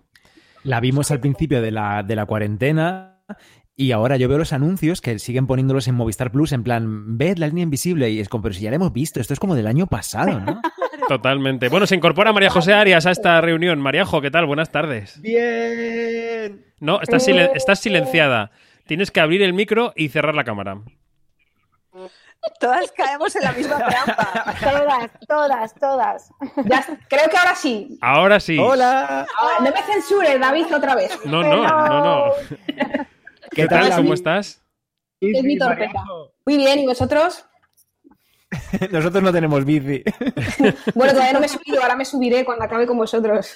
Bueno, los oyentes eh, Radio Cuarentena que, que estén cayendo en este, en este aquelarre eh, no se estarán enterando de nada en absoluto, pero bueno, son amigos, amigas de la radio, de Onda Cero, de Quinótico y de Radio Cuarentena, todos mezclados y, a mogollón. Eh, estamos celebrando que este es el programa 60, el último programa de este Radio Cuarentena que nos ha acompañado durante el encierro. Maríajo, están eh, aprovechando para rinconarme, me ponen en un rincón y me lanzan preguntas. No, es verdad, no es para tanto, Mariajo. Pobrecito. Un poco sí, que- que un poco. Así que pregúntale algo, Maríajo. Es que así, a bote pronto, me habéis puesto también un brete en vez de a él. ¿Qué quieres saber sobre David Martos que nunca te has atrevido a preguntar? Esto está Ah, dejando de manifiesto no que soy un personaje muy aburrido. O sea, no tengo nada interesante que decir. No, yo, yo, yo, yo le puedo hacer una pregunta mientras Mariajo piensa la suya. Claro. Sí, por favor. A lo mejor ya te la preguntaron porque entré tarde, pero, pero ¿qué sensación te deja haber hecho Radio Cuarentena? ¿Como con qué te quedas? Pues mira, me quedo muy vacío, no solo por, la, por el vacío que deja el, el horario, es decir, el vacío que deja eh, dos horas de programa en directo y luego lo que tardamos en prepararlo, porque yo, claro, pienso qué músicas voy a poner y pienso que le voy a preguntar a la gente que va a entrar y pienso cómo hilarlo y hago algún comentario sobre la actualidad, entonces quiero estar un poco enterado, o sea, todo ese tiempo desaparece. Y luego es verdad que... mm, que me ha ayudado mucho a la actividad, a la actividad mental, a estar conectado, tranquilo, eh, enfocado. Y ahora entro yo en mi propia cuarentena. O sea, yo, yo lle- llego tarde a la cuarentena general porque he estado haciendo dos programas de radio y he estado como si estuviera encerrado en una redacción, pero en mi casa. Entonces ahora tengo un poco de vértigo de, de saber cómo me va a tratar psicológicamente la, la cuarentena, tengo que decir. ¿Qué os parece? A ver, conociéndote, ya estás inventando un- Radio desconfinamiento. Sí, Sí, sí, exacto. Radio desescalada. Eso, des- desescalada. Radio Fases. Exacto. Pues Sí, de, mo- sí. de momento, de momento no. De momento creo que voy a ganar esas tres horas para mí. Vamos a ver qué hacemos y hacemos cosas de persona normal, no de radio. Y de momento eso. De momento eso. Pero, pero, pero la verdad, quiero decir, y, y yo soy la persona más autocrítica del mundo y quien. Y todas vosotras y vosotros trabajáis conmigo o cerca de mí y sabéis que a mí que me deje un programa contento es complicado creo que en general esto eh, ha, ha sido útil a, a- a cierta gente, ¿no? Eh, evidentemente no hemos tenido millones de oyentes, pero creo que la gente que lo ha escuchado, que ha caído por aquí, pues se ha podido llevar un rato de compañía y eso ya me genera mucha satisfacción, la verdad. Tengo que decir. Y de todas las entrevistas, yo tengo pregunta. De todas las entrevistas que has hecho, ¿cuál ha sido la más difícil? Por emotiva, por ejemplo. Mm. Por emotiva, no sé, no, no- lo tendría que haber, lo tendría que haber pensado antes, porque no, ahora mismo no sabría, no sabría decirte. Por emotiva. Es que yo creo que en general, en general, y fíjate que aquí ha habido gente que ha contado cosas difíciles, ¿eh? Que a lo mejor ha perdido eh, a su madre, ha habido alguien que ha entrado y ha perdido a su madre, o que tenía gente en el hospital. Em, pero yo, pero hemos intentado siempre, yo creo, llevarlo, eh, o sea, contar las cosas difíciles, contarlas, no obviarlas, pero intentar llevarlo un poco hacia lo lúdico para huir de lo más sentimental, porque me apetecía que el programa fuera un poco un contrapunto de lo que la gente estaba viviendo fuera de Radio Cuarentena. Y yo creo que así no ha habido ningún momento difícil de, ¿sabes?, de lágrima. Creo que no. Estoy repasando la lista porque tengo aquí la pantalla con la lista de las entrevistas que hemos hecho. Y no recuerdo ninguna así muy... No sé. No. Ojo que igual es la tuya que te estamos haciendo ahora y acabas llorando. Oye, oye, pero por ejemplo en el, en el programa del sábado, mm, yo creo que fue el sábado que entrevistaste al cuentacuentos y al Sí. señor del, del mercado de Vallecas. Yo te sentí allí muy, mm, como que muy emo- em- em- emocionado, no, no es la palabra correcta, pero sí que como que te tocó algo, ¿no?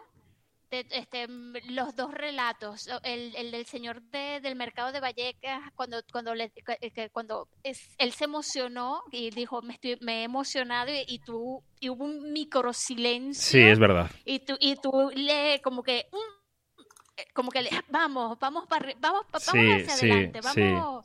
Ahí yo, yo, yo que te conozco, pues te escuché que, que, te, que te tocó. te Sí, tocó. sí, porque me parece que la gente que trabaja haciendo cosas para los demás merece.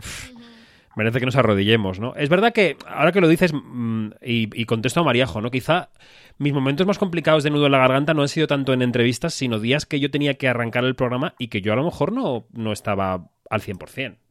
Y ha habido días de esos, porque todos hemos tenido días de no estar al 100%, porque había días de 900 muertos, de esto no se va a acabar nunca, y te tienes que sentar aquí y poner una canción y decir todo va a salir bien, todo va a salir bien, Arri- arriba, ánimo, escuchamos los aplausos, aplaudimos y todo va a salir bien y hay días que en tu fuero interno no estás seguro de que vaya a salir bien todo.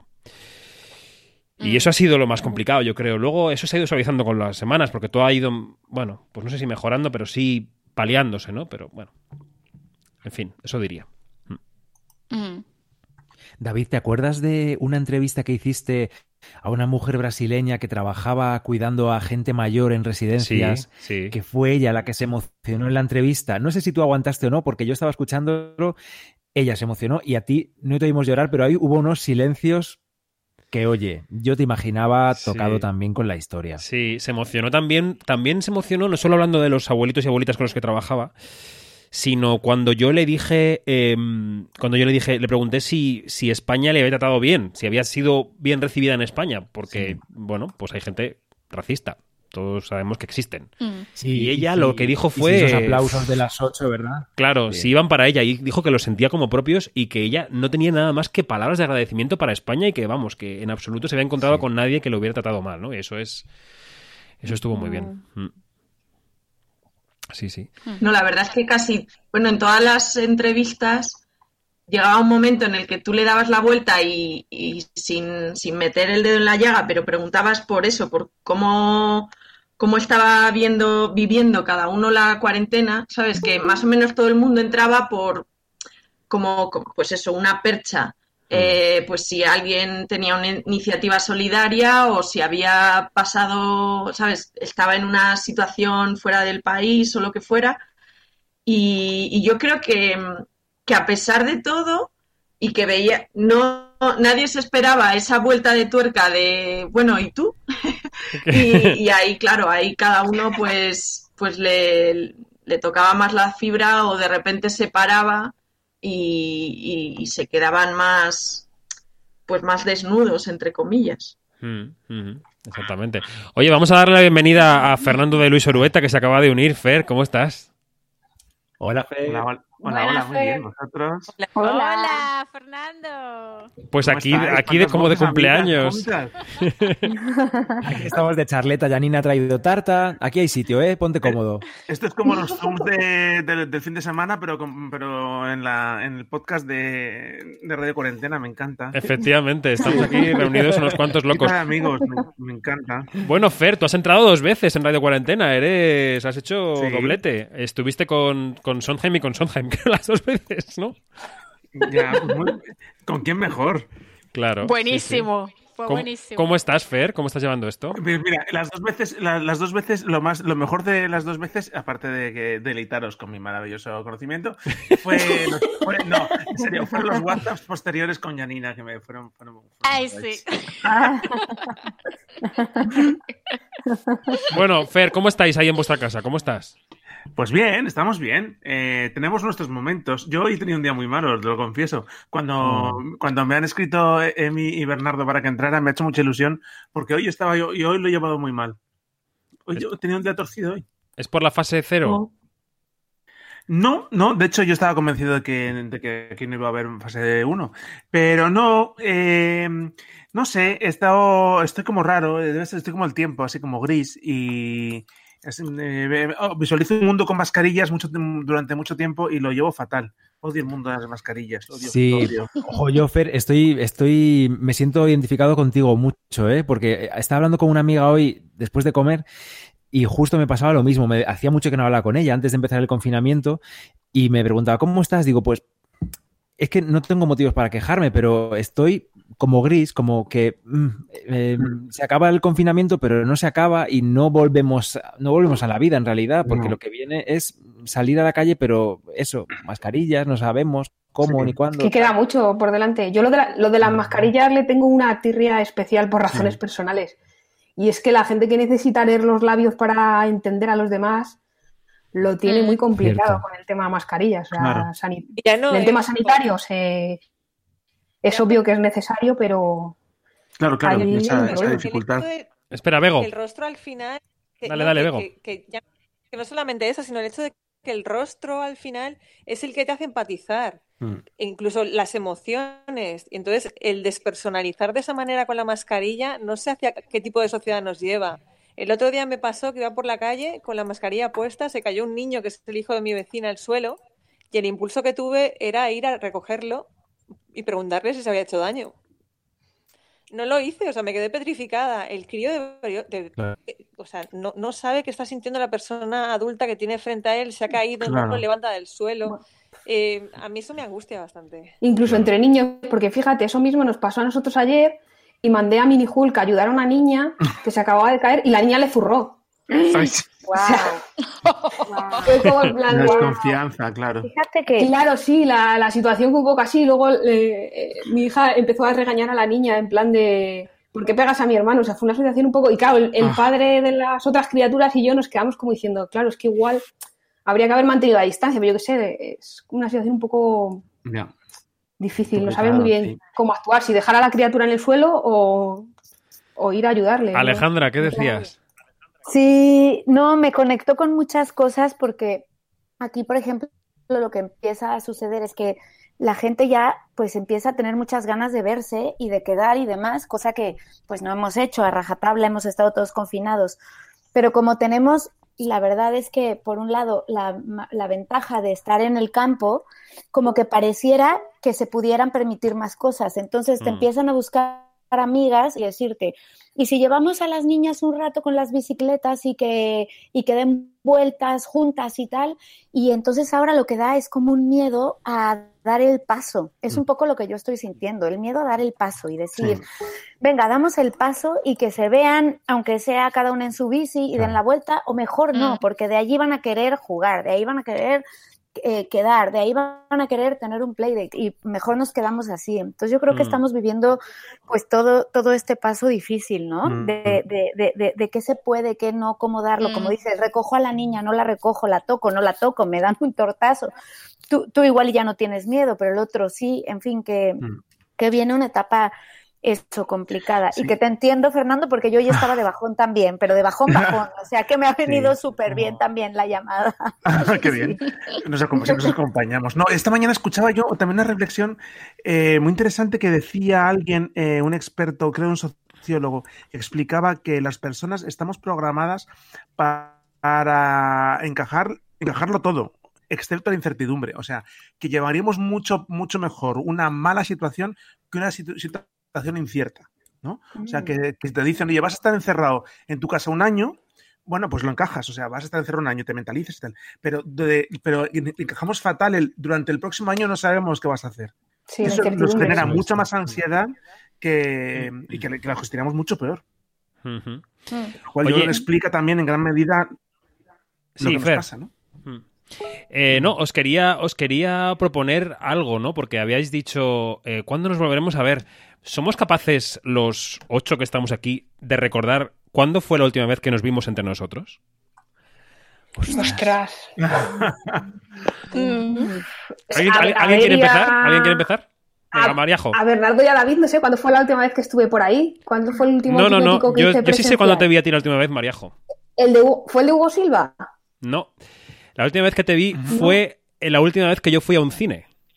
Antes del encierro. Y tú también. Ah, aquel pase embargado. Sí, sí, el embargado. Cierto. Que podemos fue justo decir de- el martes anterior. Podemos decir de que fue, ¿no? No sé. Dilo tú no. que el jefe.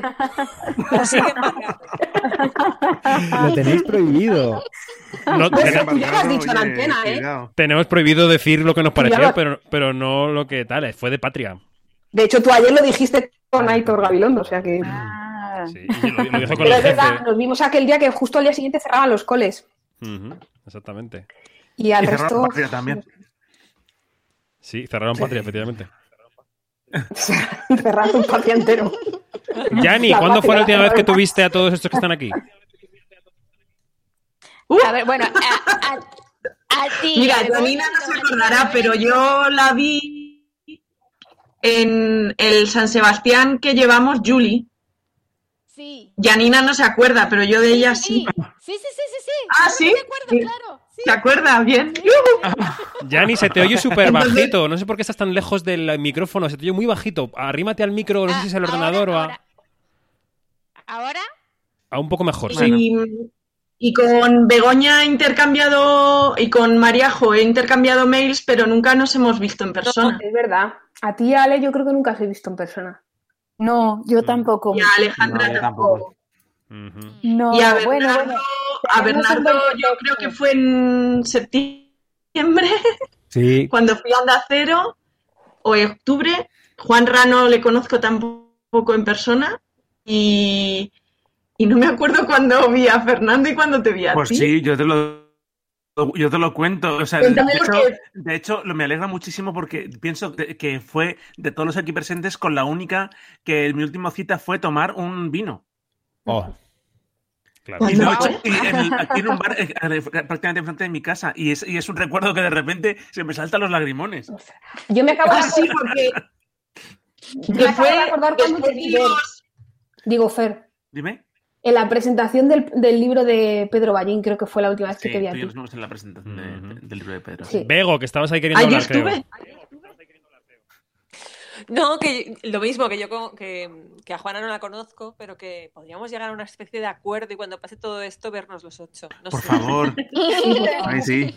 Yo firmo, que tengo Sería unas buena. ganas de estar por allí que no os cuento. O sea, firmo, firmo. nosotros también firmamos. Podemos quedar en Nueva York también, ¿eh, Alejandra? No te Ah, bueno. Aquí, os falta. Vamos a poner la cámara un momento, por lo menos para os vernos aquí los ocho. a Un momentito, nada más. Ay, sí, ponemos la cámara. Un segundo, por lo menos, para vernos la cara. ¿eh? Os decimos. Sí, yo estoy en un momento fatal porque estoy aquí Vamos a también salir con a la luz despeluchado, pero bueno. Sí, sí, mira, están abriendo las cámaras Fernando, Sí. Yanina, María, tu Jo, cámara. Ahí ahí Alejandra. Uy, Yanina, que Begoña. está más oscura de Ya le todas. quité, ya le quité la Por favor, está me como tiene que si quitar la fuera un cuadro de Goya, totalmente. Que alguien haga una foto de este momento, por favor. No sé si aquí hay captura. Que no la vemos. Claro. ¿Cómo? Begoña, ¿Eh? ¿Se me ve? No. no. Eres una No, vez. por ahora no. ¿Por qué? A ver. Fer que tiene pelazo, cámara. Emi guapísima Bueno, con yo- su flequillo, Alejandra voy- siempre divina, madre mía. Me voy a peinar un poco, me voy a peinar un poco, que ya Yo- vi que traía ahí el... Bego, tienes que presionar. envidia luz de Alejandra, qué gusto, qué gusto que estar en otra latitud. Bego, Con presiona la pantalla. Sí, Presiona la pantalla para ver si aquí- tienes un símbolo de cámara. Aquí son las 3 de la tarde, 3 y Claro, cuarto. claro, claro. O sea, nos queda más día de cuarentena Ay, ay. por vivir. Yo parezco, yo parezco una pintura de esas de las que, de las que Juanra y, y, Bers- y Bernardo siempre, claro oscuro. siempre. Una pintura negra, quieres decir. Claro, Pero negra total. No hablemos mucho de pinturas clásicas llevadas a contemporaneidad que acabamos en las portadas de los Sí, periódicos. por favor. Como alguna dolorosa, ¿no? Efectivamente, efectivamente. Ya Voy tenéis tema para el próximo arte compacto. Total. Es un Madre temazo, mía lo que ha ¿eh? dicho Emi. Bueno, es que Bernardo, Bernardo Pajares y Juanra Sanz, eh, para los oyentes de Radio Cuarentena, que vamos a recordar como cada 15 minutos que aquí habrá gente escuchando que no seamos nosotros, ¿vale? Está- tenemos oyentes. Bien. ¿Tú crees que Eh, queda alguien? Por supuesto que queda alguien. Están tuiteando como locos. Juanra y Bernardo hacen un podcast ¿En de arte que se llama Arte Compacto y que han intensificado durante esta cuarentena. Que es espléndido. Bueno, hemos hecho 20 capítulos, porque esto empezó, creíamos que iban a ser dos semanas, y dijimos, chicos, para quien quiera escucharlo, vamos a hacer un capítulo al día. Y claro, cuando llevábamos cuatro, dijimos, sí, va a hacer tu tía, la de Burgos, un capítulo al día, cuatro semanas o seis o las que estemos aquí. Hemos hecho 20 capítulos, haremos uno más que lo vamos a hacer sobre las minas, que va a ser el chimpún final, y ya está. Y luego a las De la calles del mundo. la dolorosa. No, no, la dolorosa no va a ser Fer. Bueno, eh, yo quería... Pero es un, un temazo. O sea, pasaríais Este Twitter. tema Daría muchos clics. Desde luego. Yo quería recordar aquí a Eva Merseguer, que ha colaborado con nosotros estos días con muy, muy intensamente y, y nos ayudó a parir el programa, que hoy no ha podido estar en esta llamada, pero de la que nos acordamos y le mandamos un beso enorme. Y el otro día, ella el sábado eh, entró con su ahijada Joana y dijo, Joana dijo cinco cosas positivas, cosas que le habían gustado de la cuarentena. Y yo creo que tendríamos que seguir ese ejemplo. Mm. Vamos a hacer el esfuerzo todos nosotros por decir algo, algún hallazgo positivo de este encierro. ¿Quién quiere empezar? Vale. A ver, yo obligarme todos los días después de comer a leer entre 20 minutos y media hora. Ostras, está muy bien. ¿Qué nivel? Muy bien. Te faltan bien. cuatro. Joder, bueno. No, si solo es No, uno. pero le dejo al siguiente. ¿Tienes Ah, vale. cinco? No, uno, uno. Bueno, pero si Begoña quiere seguir, Me he venido arriba yo ya. Eh, recuperar amigos que tenía aparcados. O sea, obligarme todos los días, aunque un día he fallado, y hay días que he llamado a tres, a llamar por teléfono a- que tenía, que tenía un poco, pues eso, eh, olvidados, o que, que piensas que siempre están ahí, pero de repente, oye, puede que haga un año que no hablo, por ejemplo, con, con mi amigo Mateo de Nueva York, eh, que Ali seguramente lo verá más que yo. Ay, Mateo. Pues hace mucho que no lo veo también, pero Claro. bueno, sí. Claro. Muy ¿Quién más? ¿Quién más quiere decir algo positivo que le haya dejado la cuarentena eh, estos 60 días que llevamos? Venga. Pues mira, a Pues- mí se me dan mucho mejor ahora los sudokus. He aprendido a hacer sudokus con eficiencia y creo que eso mejora mi capacidad matemática bastante, porque antes me tiraba tres horas para hacer uno nivel fácil. Ahora, en 35-40 minutos hago el nivel medio. He avanzado bastante. Y me dice muy mono él, lo no he hecho mal, me ha salido el coche en vez de la tortuga al final, que sale un dibujito como el símbolo de la velocidad a la que lo ha hecho. He llegado al coche, es mi máximo. Cada uno tiene las capacidades que tiene. Qué bueno. A ver, Yanni, ¿qué? ¿Tú qué has sacado de positivo de la cuarentena? A ver, déjame ponerme el microfonito aquí en la, en la boca. Eh, chico, mira, cuando empezó todo esto, yo, yo que mm, ustedes me conocen y yo soy de las que algo me molesta y lo digo de inmediato. Yo pensé, esto va a ser una discusión todos los días del mundo con el señor aquel, ¿no? Con mi- el señor marido. Porque él es el señor no. Y, y no, no ha sido así. Y no. ¿Sí? Estoy- y no ha sido así. Claro Nos tenéis que- a todos en silencio tenso, ¿eh? Esperando Sí, la claro. resolución. Sí, pues yo, yo pensé, yo pensé, ay no, esto va a ser horroroso. Y, y pues no, mira, eh, ha sido mm, ha, em, ha- ha sido muy armonioso todo hasta ahora. Eh, y bueno, eh, yo sigo mm, con mi, con mi modo de ser de no me gusta algo y lo digo, por supuesto, por eso me parece sanísimo. Eh, eh, pero llegar al punto de, de esas discusiones feísimas que yo me había eh, imaginado ahí, no horrible, pues no. Eso es un signo de madurez. Por su tío, no sé, pero bueno. Pero bueno, Oye. eh, lo que quiero decir es que la, la armonía me ha sorprendido mucho. ¿Veis? ¿Veis? Los, los ocho vemos que se ha incorporado una nueva ventanita a este chat. Concha, Concha Barral, ¿cómo Claro. estás? Hola, Concha. más guapa y más alta. Oh. Me Estamos, estoy criando de bien. Estamos aquí diciendo todos estupendamente. cosas positivas que nos haya dejado la cuarentena, Concha. Eh, no me suena. No, yo voy a dejar. Es que a una pesimista compulsiva como Concha preguntarle esto. Oye, que yo no soy pesimista, Fernando, de ninguna de las maneras. Soy el mismo hecho persona. No, yo he hecho en esta cuarentena he hecho mucha relación con mi vecino de arriba.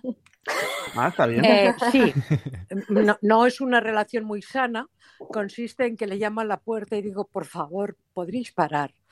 Porque es, es médico, es médico. Por lo tanto, se supone que tiene información e incluso formación. Pero hace fiestas. Multitudinarias. Qué bien. Ay, Dios. Pero Concha, Entonces, sí, viene el SAMUR porque hay comas etílicos y esas cosas. Están bien. Bueno, bueno, bueno, Animamos qué a la seriote cuarentena. tenemos ahí. Pero grábalo, graba esto, haz un especial o algo. No, lo último que se le ha ocurrido está bien, porque se ha comprado un megáfono. Bueno. Entonces se pone en la terraza con el megáfono, acompañado del bafle, que ese ya le teníamos antes, con música bachata y le grita al público en general, ponte mascarilla. Ponte mascarilla. Pero con voz de médico. tienes un showman, Concha. Eh, Con voz y sí. escritura de médico. Ya, entonces. En, ¿Qué en el personaje? Sí, no, está bien, está bien. Eh, eh, el otro día vino otra vez la policía al edificio y dije, ya verás, mi amigo. Pues no, era una fiesta de cumpleaños que se hacía en otro piso eh, y el cumpleañero mm, pues había invitado a una gente con tarta, mm, champán, había mucha animación. No Una fiesta de a cumpleaños, creer. claro. La rueda del percebe de tu bloque. ¿Cómo? Pero es que no os lo vais a creer. ¿Sabéis lo- la profesión del del cumpleaños? Ay, Dios. Médico. Madre mía. Madre mía, madre No, mía, lo cual me tiene un poco preocupada. No, es, es, eh, deben salir de las guardias un poco fuera de sí, Sí, supongo. claro, claro. pero no deja de ser divertido. No, luego tengo un vecino enfrente que ese ya mejora la situación porque ha puesto un cartel muy grande en el balcón que dice, bueno, no lo puedo decir porque no se pueden decir palabrotas, pero como es en inglés, Ujú. eh, COVID virus esto, grande. un- El un virus de, el virus de diciembre. Sí, Y de verdad, ¿se ha comprado otro megáfono? madre mía. Madre mía. Entonces, eso está bien, porque él, él hace, ca- él hace las caceroladas. Mm. Entonces, yo salgo con cara de señorita Rotera la cacerolada, así, mirando encima del geranio, le miro con ojo. Y entonces él me grita, sociata de mierda. Y digo, es muy antiguo. Es muy- es muy Ya antiguo, no se sí. decía eso. Es muy antiguo. No, me tiene un poco preocupada. Estoy por mandarle un, un- no sé, recorte ese periódico, algo. Pues, superado pues Concha ha 16, descubierto a sus vecinos, eh, Begoña ha recuperado la lectura. eh, ¿Qué más habíamos dicho? Ah, los sudokus de Bernardo. Venga, sudokus, Alejandra, tío. por ejemplo, ¿tú qué? A ver, a ver, es que después de todas estas declaraciones lo mío se queda muy Ah. soso, la verdad, muy soso. He elevado el listón. Ese que he elevado el listón. Pero, no, ¿saben a, a mí qué me pasa? Que como vivo lejos de todo, o sea, estoy lejos de, de- de mi gente en México, de mi gente en España, de mi gente en todos lados. Entonces esto ha sido muy, muy chulo en el sentido en el que hemos empezado a hacer Zooms, personas que quiero muchísimo, pero que nunca te das el tiempo para verlas, porque pues Claro. todo el mundo estaba viviendo sus días, día, sus días a día eh, de no parar y, y me he reencontrado con gente queridísima en, en muchos lados del mundo y la verdad es eso ha sido bellísimo. Descubrir cómo la, es- estamos más cerca de lo que pensamos y de lo que deberíamos, ¿no? O sea, eh, es, es más fácil y espero quedarme con eso después de la pandemia, o sea, como poder seguir con esos Zooms en el que nos reencontramos amigos de hace muchos años y que no les veía el rostro hace muchos años, ¿no? Entonces, eso ha sido muy, muy bonito.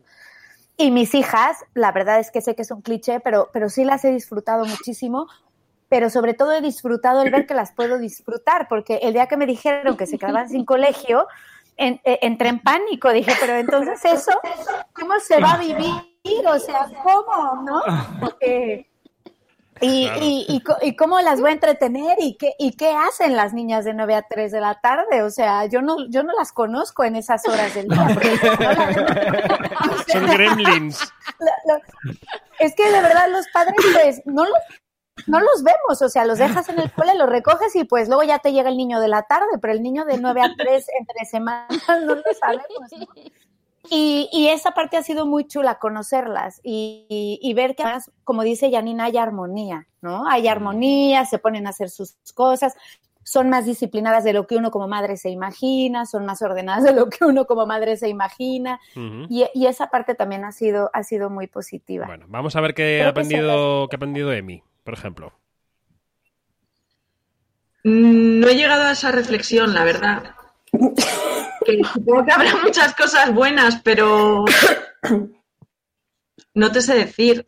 Mm, Es que no. Vente al portal de mi casa. Yo quiero No ir, Inma, yo quiero ir, yo me o sea, de verdad pagaría por estar ahí una tarde. Claro, yo con vecinos no he tenido ni conflictos ni tampoco ninguna situación tierna, la verdad. Eh, como todo muy neutro. Y, y- y- y es verdad que, pues, y ver a mis sobrinas, pues es lo que me, me daba más subidón y me tranquilizaba más. Es verdad que he, he tenido conversaciones con amigos, algunos, es que ya en general nos, nos hablábamos, ¿sabes? Que, eh, pero tampoco he llamado muchísimo porque me daba la sensación, al final el tema era el que era. Y, y- y yo, no sé, ne- necesitaba más como en plan Escarlata O'Hara, ya lo pensaré mañana. Entonces, la verdad es que no, no, no sé, no, no he tenido una situación de repente que haya hecho un clic y haya visto el lado positivo que no había visto antes. Ahora mismo no caigo. la Juanra, ¿qué? verdad. ¿Tú qué? Jo, pues yo me voy a poner un poco profundo. eh, porque estaba aquí ah, que pensando. parece que lo mío no es profundo. Lo tuyo es lo más profundo, Concha. Voy a colocar la bachata en cuanto te descuides. Yo la bailo encantado, ¿eh? Madre mía. Lo que te gusta a ti un latineo. Una bachata. No, mira, te voy a decir que. Pues mira, yo creo que hace, hace un tiempo, hace como dos años o así, tenía problemas de estómago y, y dirá- y dirás, ¿qué tiene que ver con...? Sí, tiene que ver, mira. Eh, y entonces fui al médico y no detectaban qué me pasaba, ¿no? Entonces me dieron una, me dieron una dieta como de, de empezar de cero, como me quitaron un montón de que no podía comer sin saber si me sentaban bien o mal, pero me quitaron un montón de cosas como para ir de lo básico y luego ir dando poco a poco con alimentos a ver si de esa manera se veía, detectábamos cuál era el que me sentaba mal, ¿no? Y creo que me ha pasado algo así sin quererlo, pero vitalmente. O sea, como que he estado como yo solo conmigo mismo y con ver que es como estar conmigo mismo. Y, Ah, y, y a no. par- y a partir de ahí, pues poco a poco, como de cero, ¿no? Vas sumando cositas y dices, venga, pues porque he pasado unos días sin trabajar y tal. Entonces luego, pues sumo el trabajo, sumo el tal, vas sumando cositas y, y voy viendo que he podido ver exactamente qué es lo que me sobraba o lo que me, senta- lo que me sentía, lo que me sentaba mal de, de mi día a día en la vida. Y, y entonces ahora cuando vuelva a la normalidad, pues podré quitarlo así fácilmente. Diré, tú fuera, Zas. tú fuera. La bachata fuera. La bachata no la vas a quitar de la vida porque te encanta. Quitarás el gimnasio, si eso. Por ejemplo, por ejemplo. Ay. ¿Quiénes me quedan? Me La quedan Fer y Mariajo, creo, ¿no? reseteado. Sí, Venga, Mariajo, dale tú. Digo, no. yo la voz del informático. Perdona, he Concha. recuperado la bici estática Eso, y me subo el Angliru, los Dolomitas, el Mont Blanc, el Ah. Tourmalet, lo, lo que se tercie viendo una serie. Y luego ya en el plano más serio, yo llevo mucho tiempo desde que cerró el periódico en el que trabajaba eh, de freelance. Entonces yo me había acostumbrado a pasar mucho tiempo sola en casa, escribiendo y en silencio. Y siempre pensaba, jolín, si algún día logro volver a una redacción, no voy a poder concentrarme para escribir. Pero después de una cuarentena con dos críos gritándote todo el rato, creo que estoy preparada para volver a una redacción. Ahora sí. Ahora sí. Oye, sido ahora una prueba de fuego. Eso y luego lo de los grupos de WhatsApp de padres, que son una mina. que- esto que te dicen, ah, que trabajes en casa, qué suerte para compaginar con los niños. Y esto que te dice la gente, y al segundo día de cuarentena querían tirar a sus niños por las ventanas porque era imposible trabajar con los niños en casa y te decías, ay, alma de cántaro, si yo te contara. Claro, claro. Claro. Oye, oye, un momento, que además de la bachata, yo voy a sacar unas notas estupendas en tercero de primaria. O sea, de verdad, me he preparado el curso genial con mi nieta. Yo voy a repetir infantil, ¿eh? claro, porque no entiendo las me series que hacen. conecto, me conecto por videoconferencia y las ecuaciones de primer grado las bordo, ¿eh? Lo sabría. No sé ni lo que es.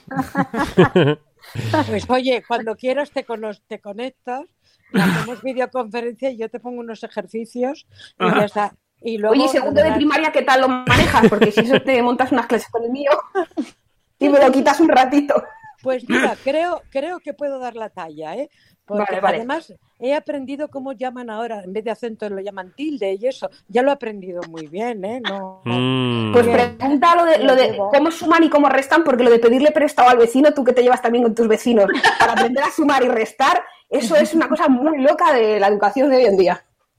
Ah, no, yo, pues eso sí lo controlo muy bien. Controlo muy bien eso, algunas piezas de origami, las controlo perfectamente cómo se hacen los mensajes secretos con zumo de limón, Ah, sí, también. o Mm. es ¿Cómo fundamental. es eso? Y, y me, me queda algo de lo que hago. Bueno, leo muy bien cuentos por la noche con la tablet. Y, e incluso hay veces que estoy yo tan interesada en el cuento que ella ya se ha dormido porque lo veo con la tablet y yo sigo leyendo. Está bien, eh, eh, eso está bien. Eh, tengo que decir que mi nieta vive en Canarias, o sea que habitualmente no la tengo tampoco aquí, Claro. aquí cerca. Pero he descubierto, por ejemplo, la equivocación enorme de que en Canarias está prohibido decir patata y solo se dice, no, eh, está mal, te lo, te- la profesora nos lo ha borrado cuando escribimos patatas.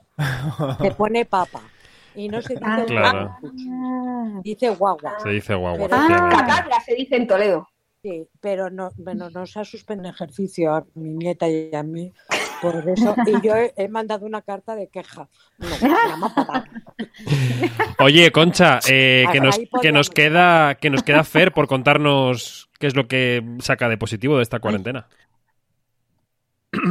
Bueno, eh, claro, yo mm, quiero decir que, que se puede hacer un doble ejercicio. Por un lado, la cuarentena, un poco en la en línea de lo que cuenta Juanra, pues ha servido también para que veamos, valoremos cosas que teníamos y que ahora no podemos disfrutar de ellas, ¿no? Y te das cuenta de, de las que echas de menos de verdad, ¿no? Y, y no son exactamente las que uno espera, ¿no? A veces, o, o sí, vamos.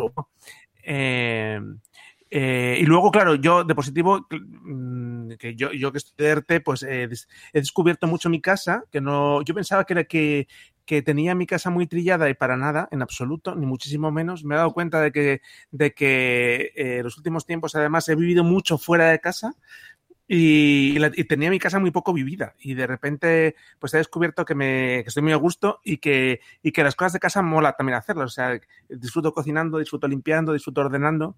Incluso. Limpiando. Sí, sí, eh, de- moderadamente, sin, sin tal, pero quiero decir, como tengo tiempo, no me doy palizas, pues un día esto, un día aquello.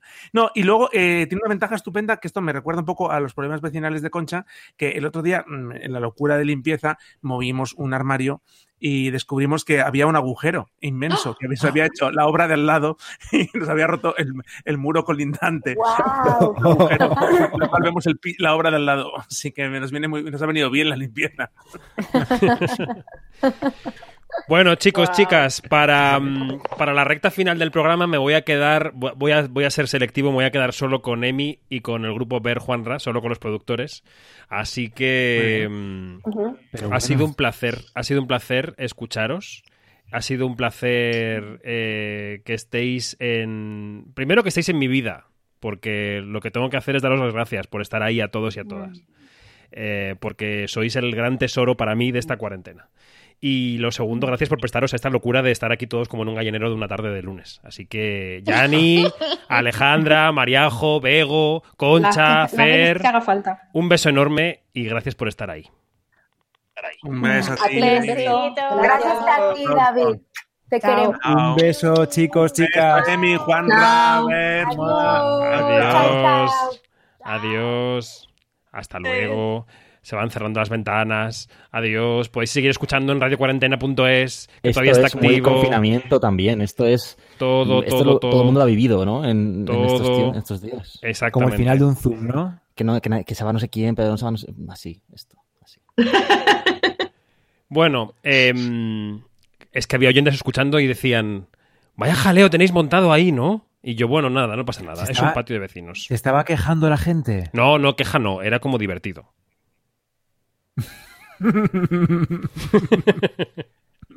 Se ha sido muy ordenado.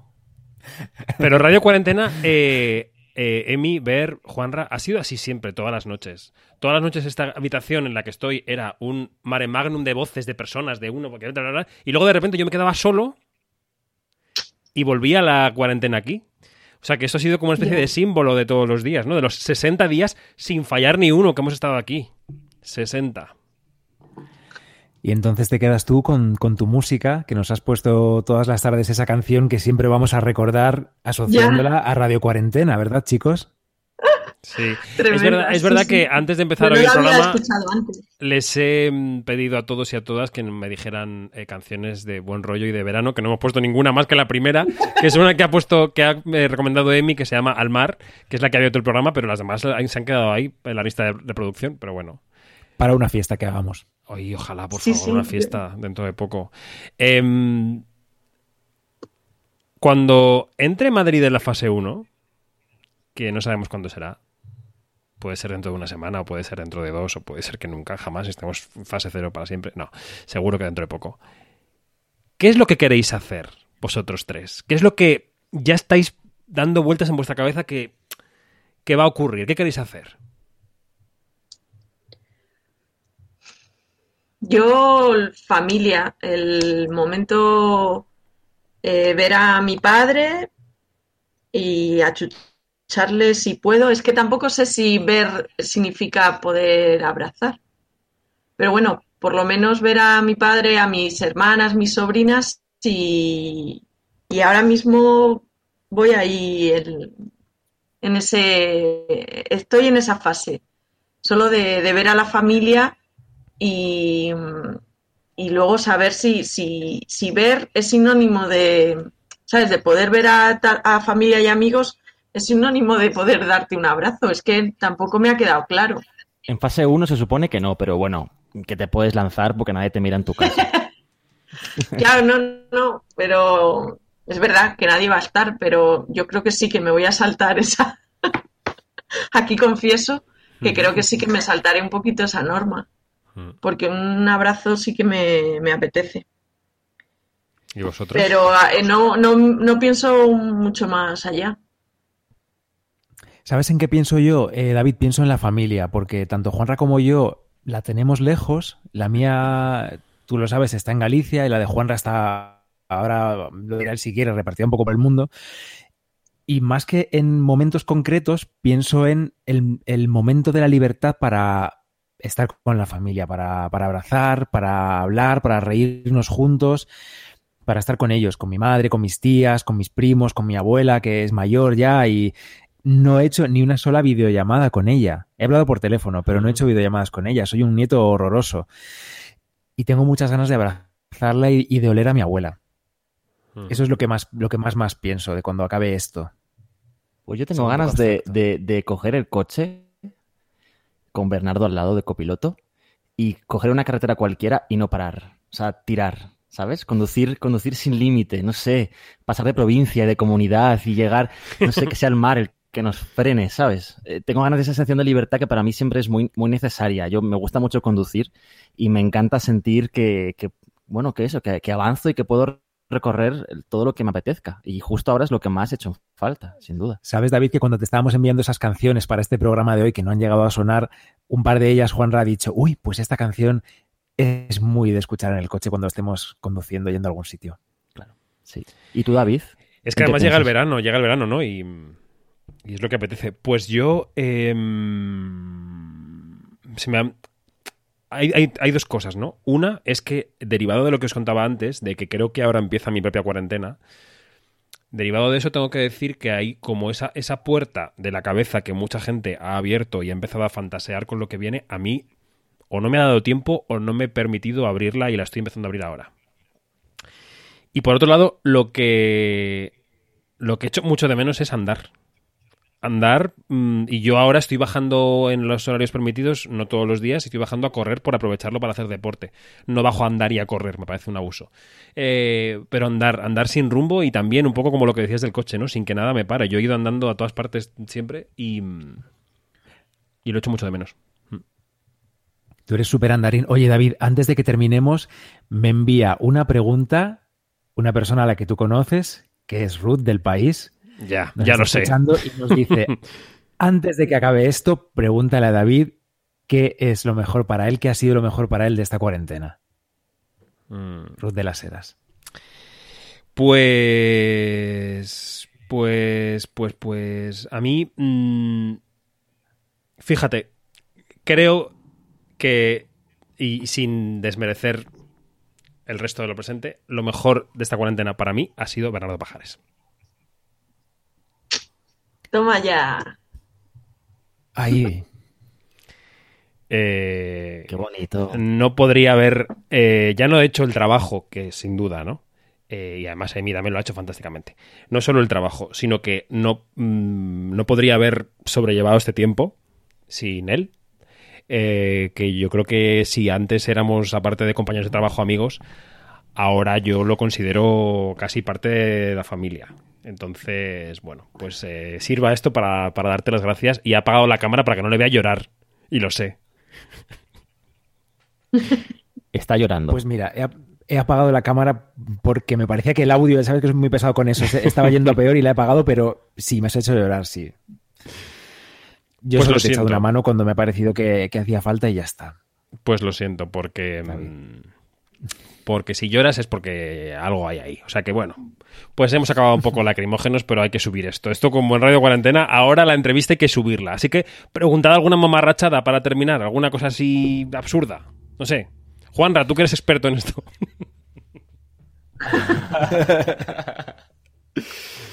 Eh, ¿Has ligado mucho en las entrevistas? En las entrevistas. Por favor, soy un profesional. Es Soy un verdad, tienes toda la. Soy un profesional. Eh, Tienes toda la razón. Sobre, ¿Has sobre, mucho fuera de las entrevistas? sobre el contexto fuera de las entrevistas, no voy a contestar porque forma parte de mi vida privada. Por supuesto. Oye, sería un buen periodista, Juan Rasanz, ¿eh? Guau, Porque pues pregunta y repregunta. Sería un buen periodista, sí, sí. Me estoy temiendo la tercera repregunta, ya no sé lo que va a preguntar. Porque te estás escapando, No, no. O sea, las, las tengo, pero no puedo lanzártelas tranquilo por aquí. Porque he preguntado mucho en la vida ya y ya eh, esquivo, esquivo los misiles. Bueno, chicos y chicas, vamos a ir cerrando. Eh, ha sido un placer. Qué pena. ¿Queréis que sigamos? Emi, me ha encantado no trabajar contigo estas a semanas. Oh, a mí también, echaros una manilla. Ha estado genial. No, no, en serio, es que yo simplemente quería echar una mano porque, porque estaba disfrutando mucho escuchándoos y, y ha sido un lujazo.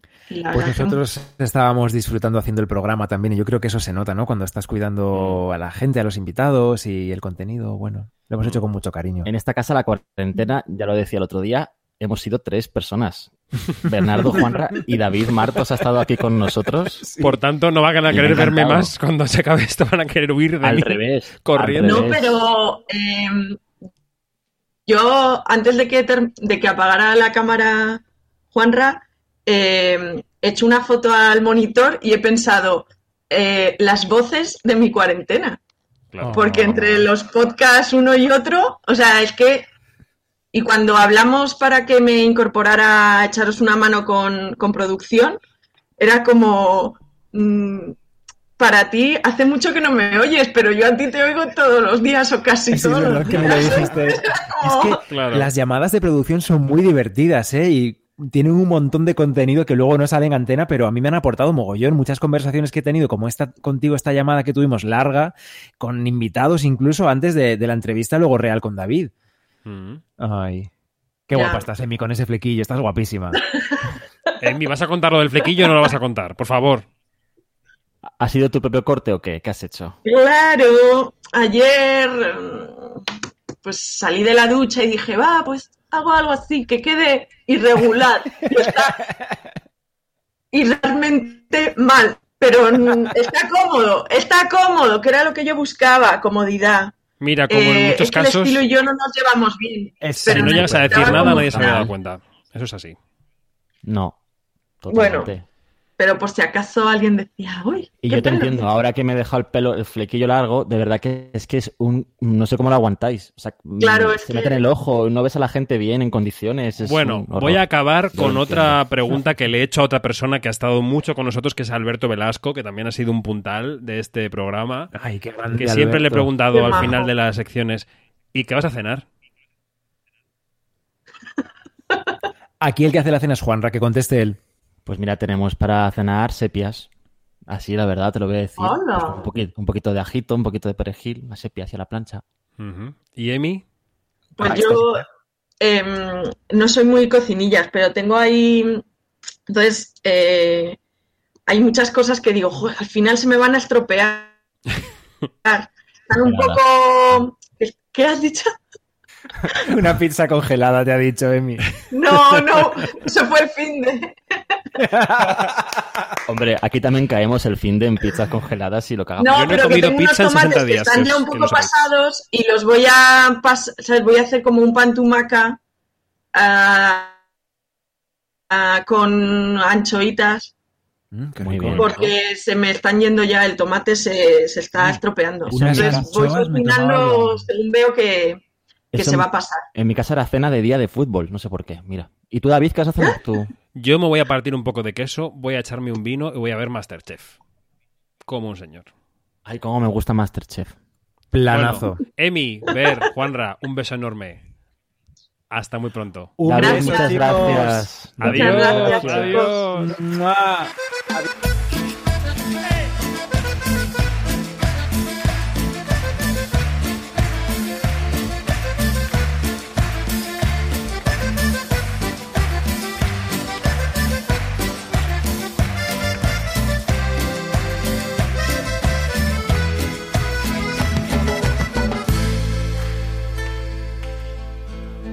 Cansado de buscar y herido en mil fracasos, había decidido caminar en soledad, sin pena ni pasión.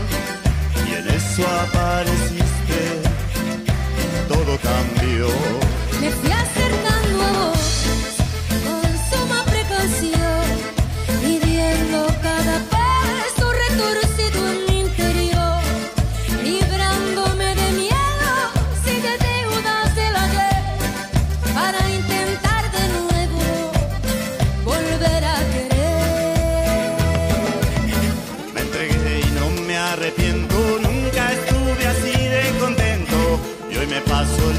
cantando sin pensar hasta cuándo.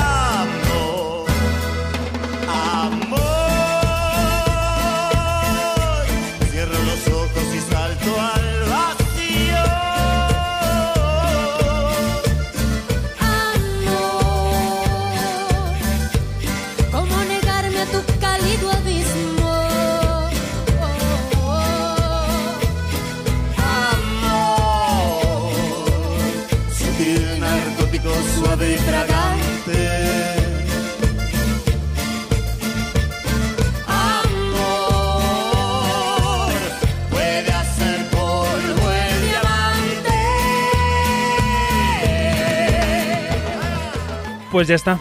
Aquí acaba Radio Cuarentena en la web de Onda Cero, en radiocuarentena.es. Ha sido un verdadero placer intentar ayudar estos 60 días a que pasarais eh, esta cuarentena de una mejor manera, de una manera más distraída, de una manera más feliz, espero, al fin y al cabo. Gracias a todos y todas los que han sonado ahora, gracias a todos y todas los que han sonado estos 60 días, más de 200 personas.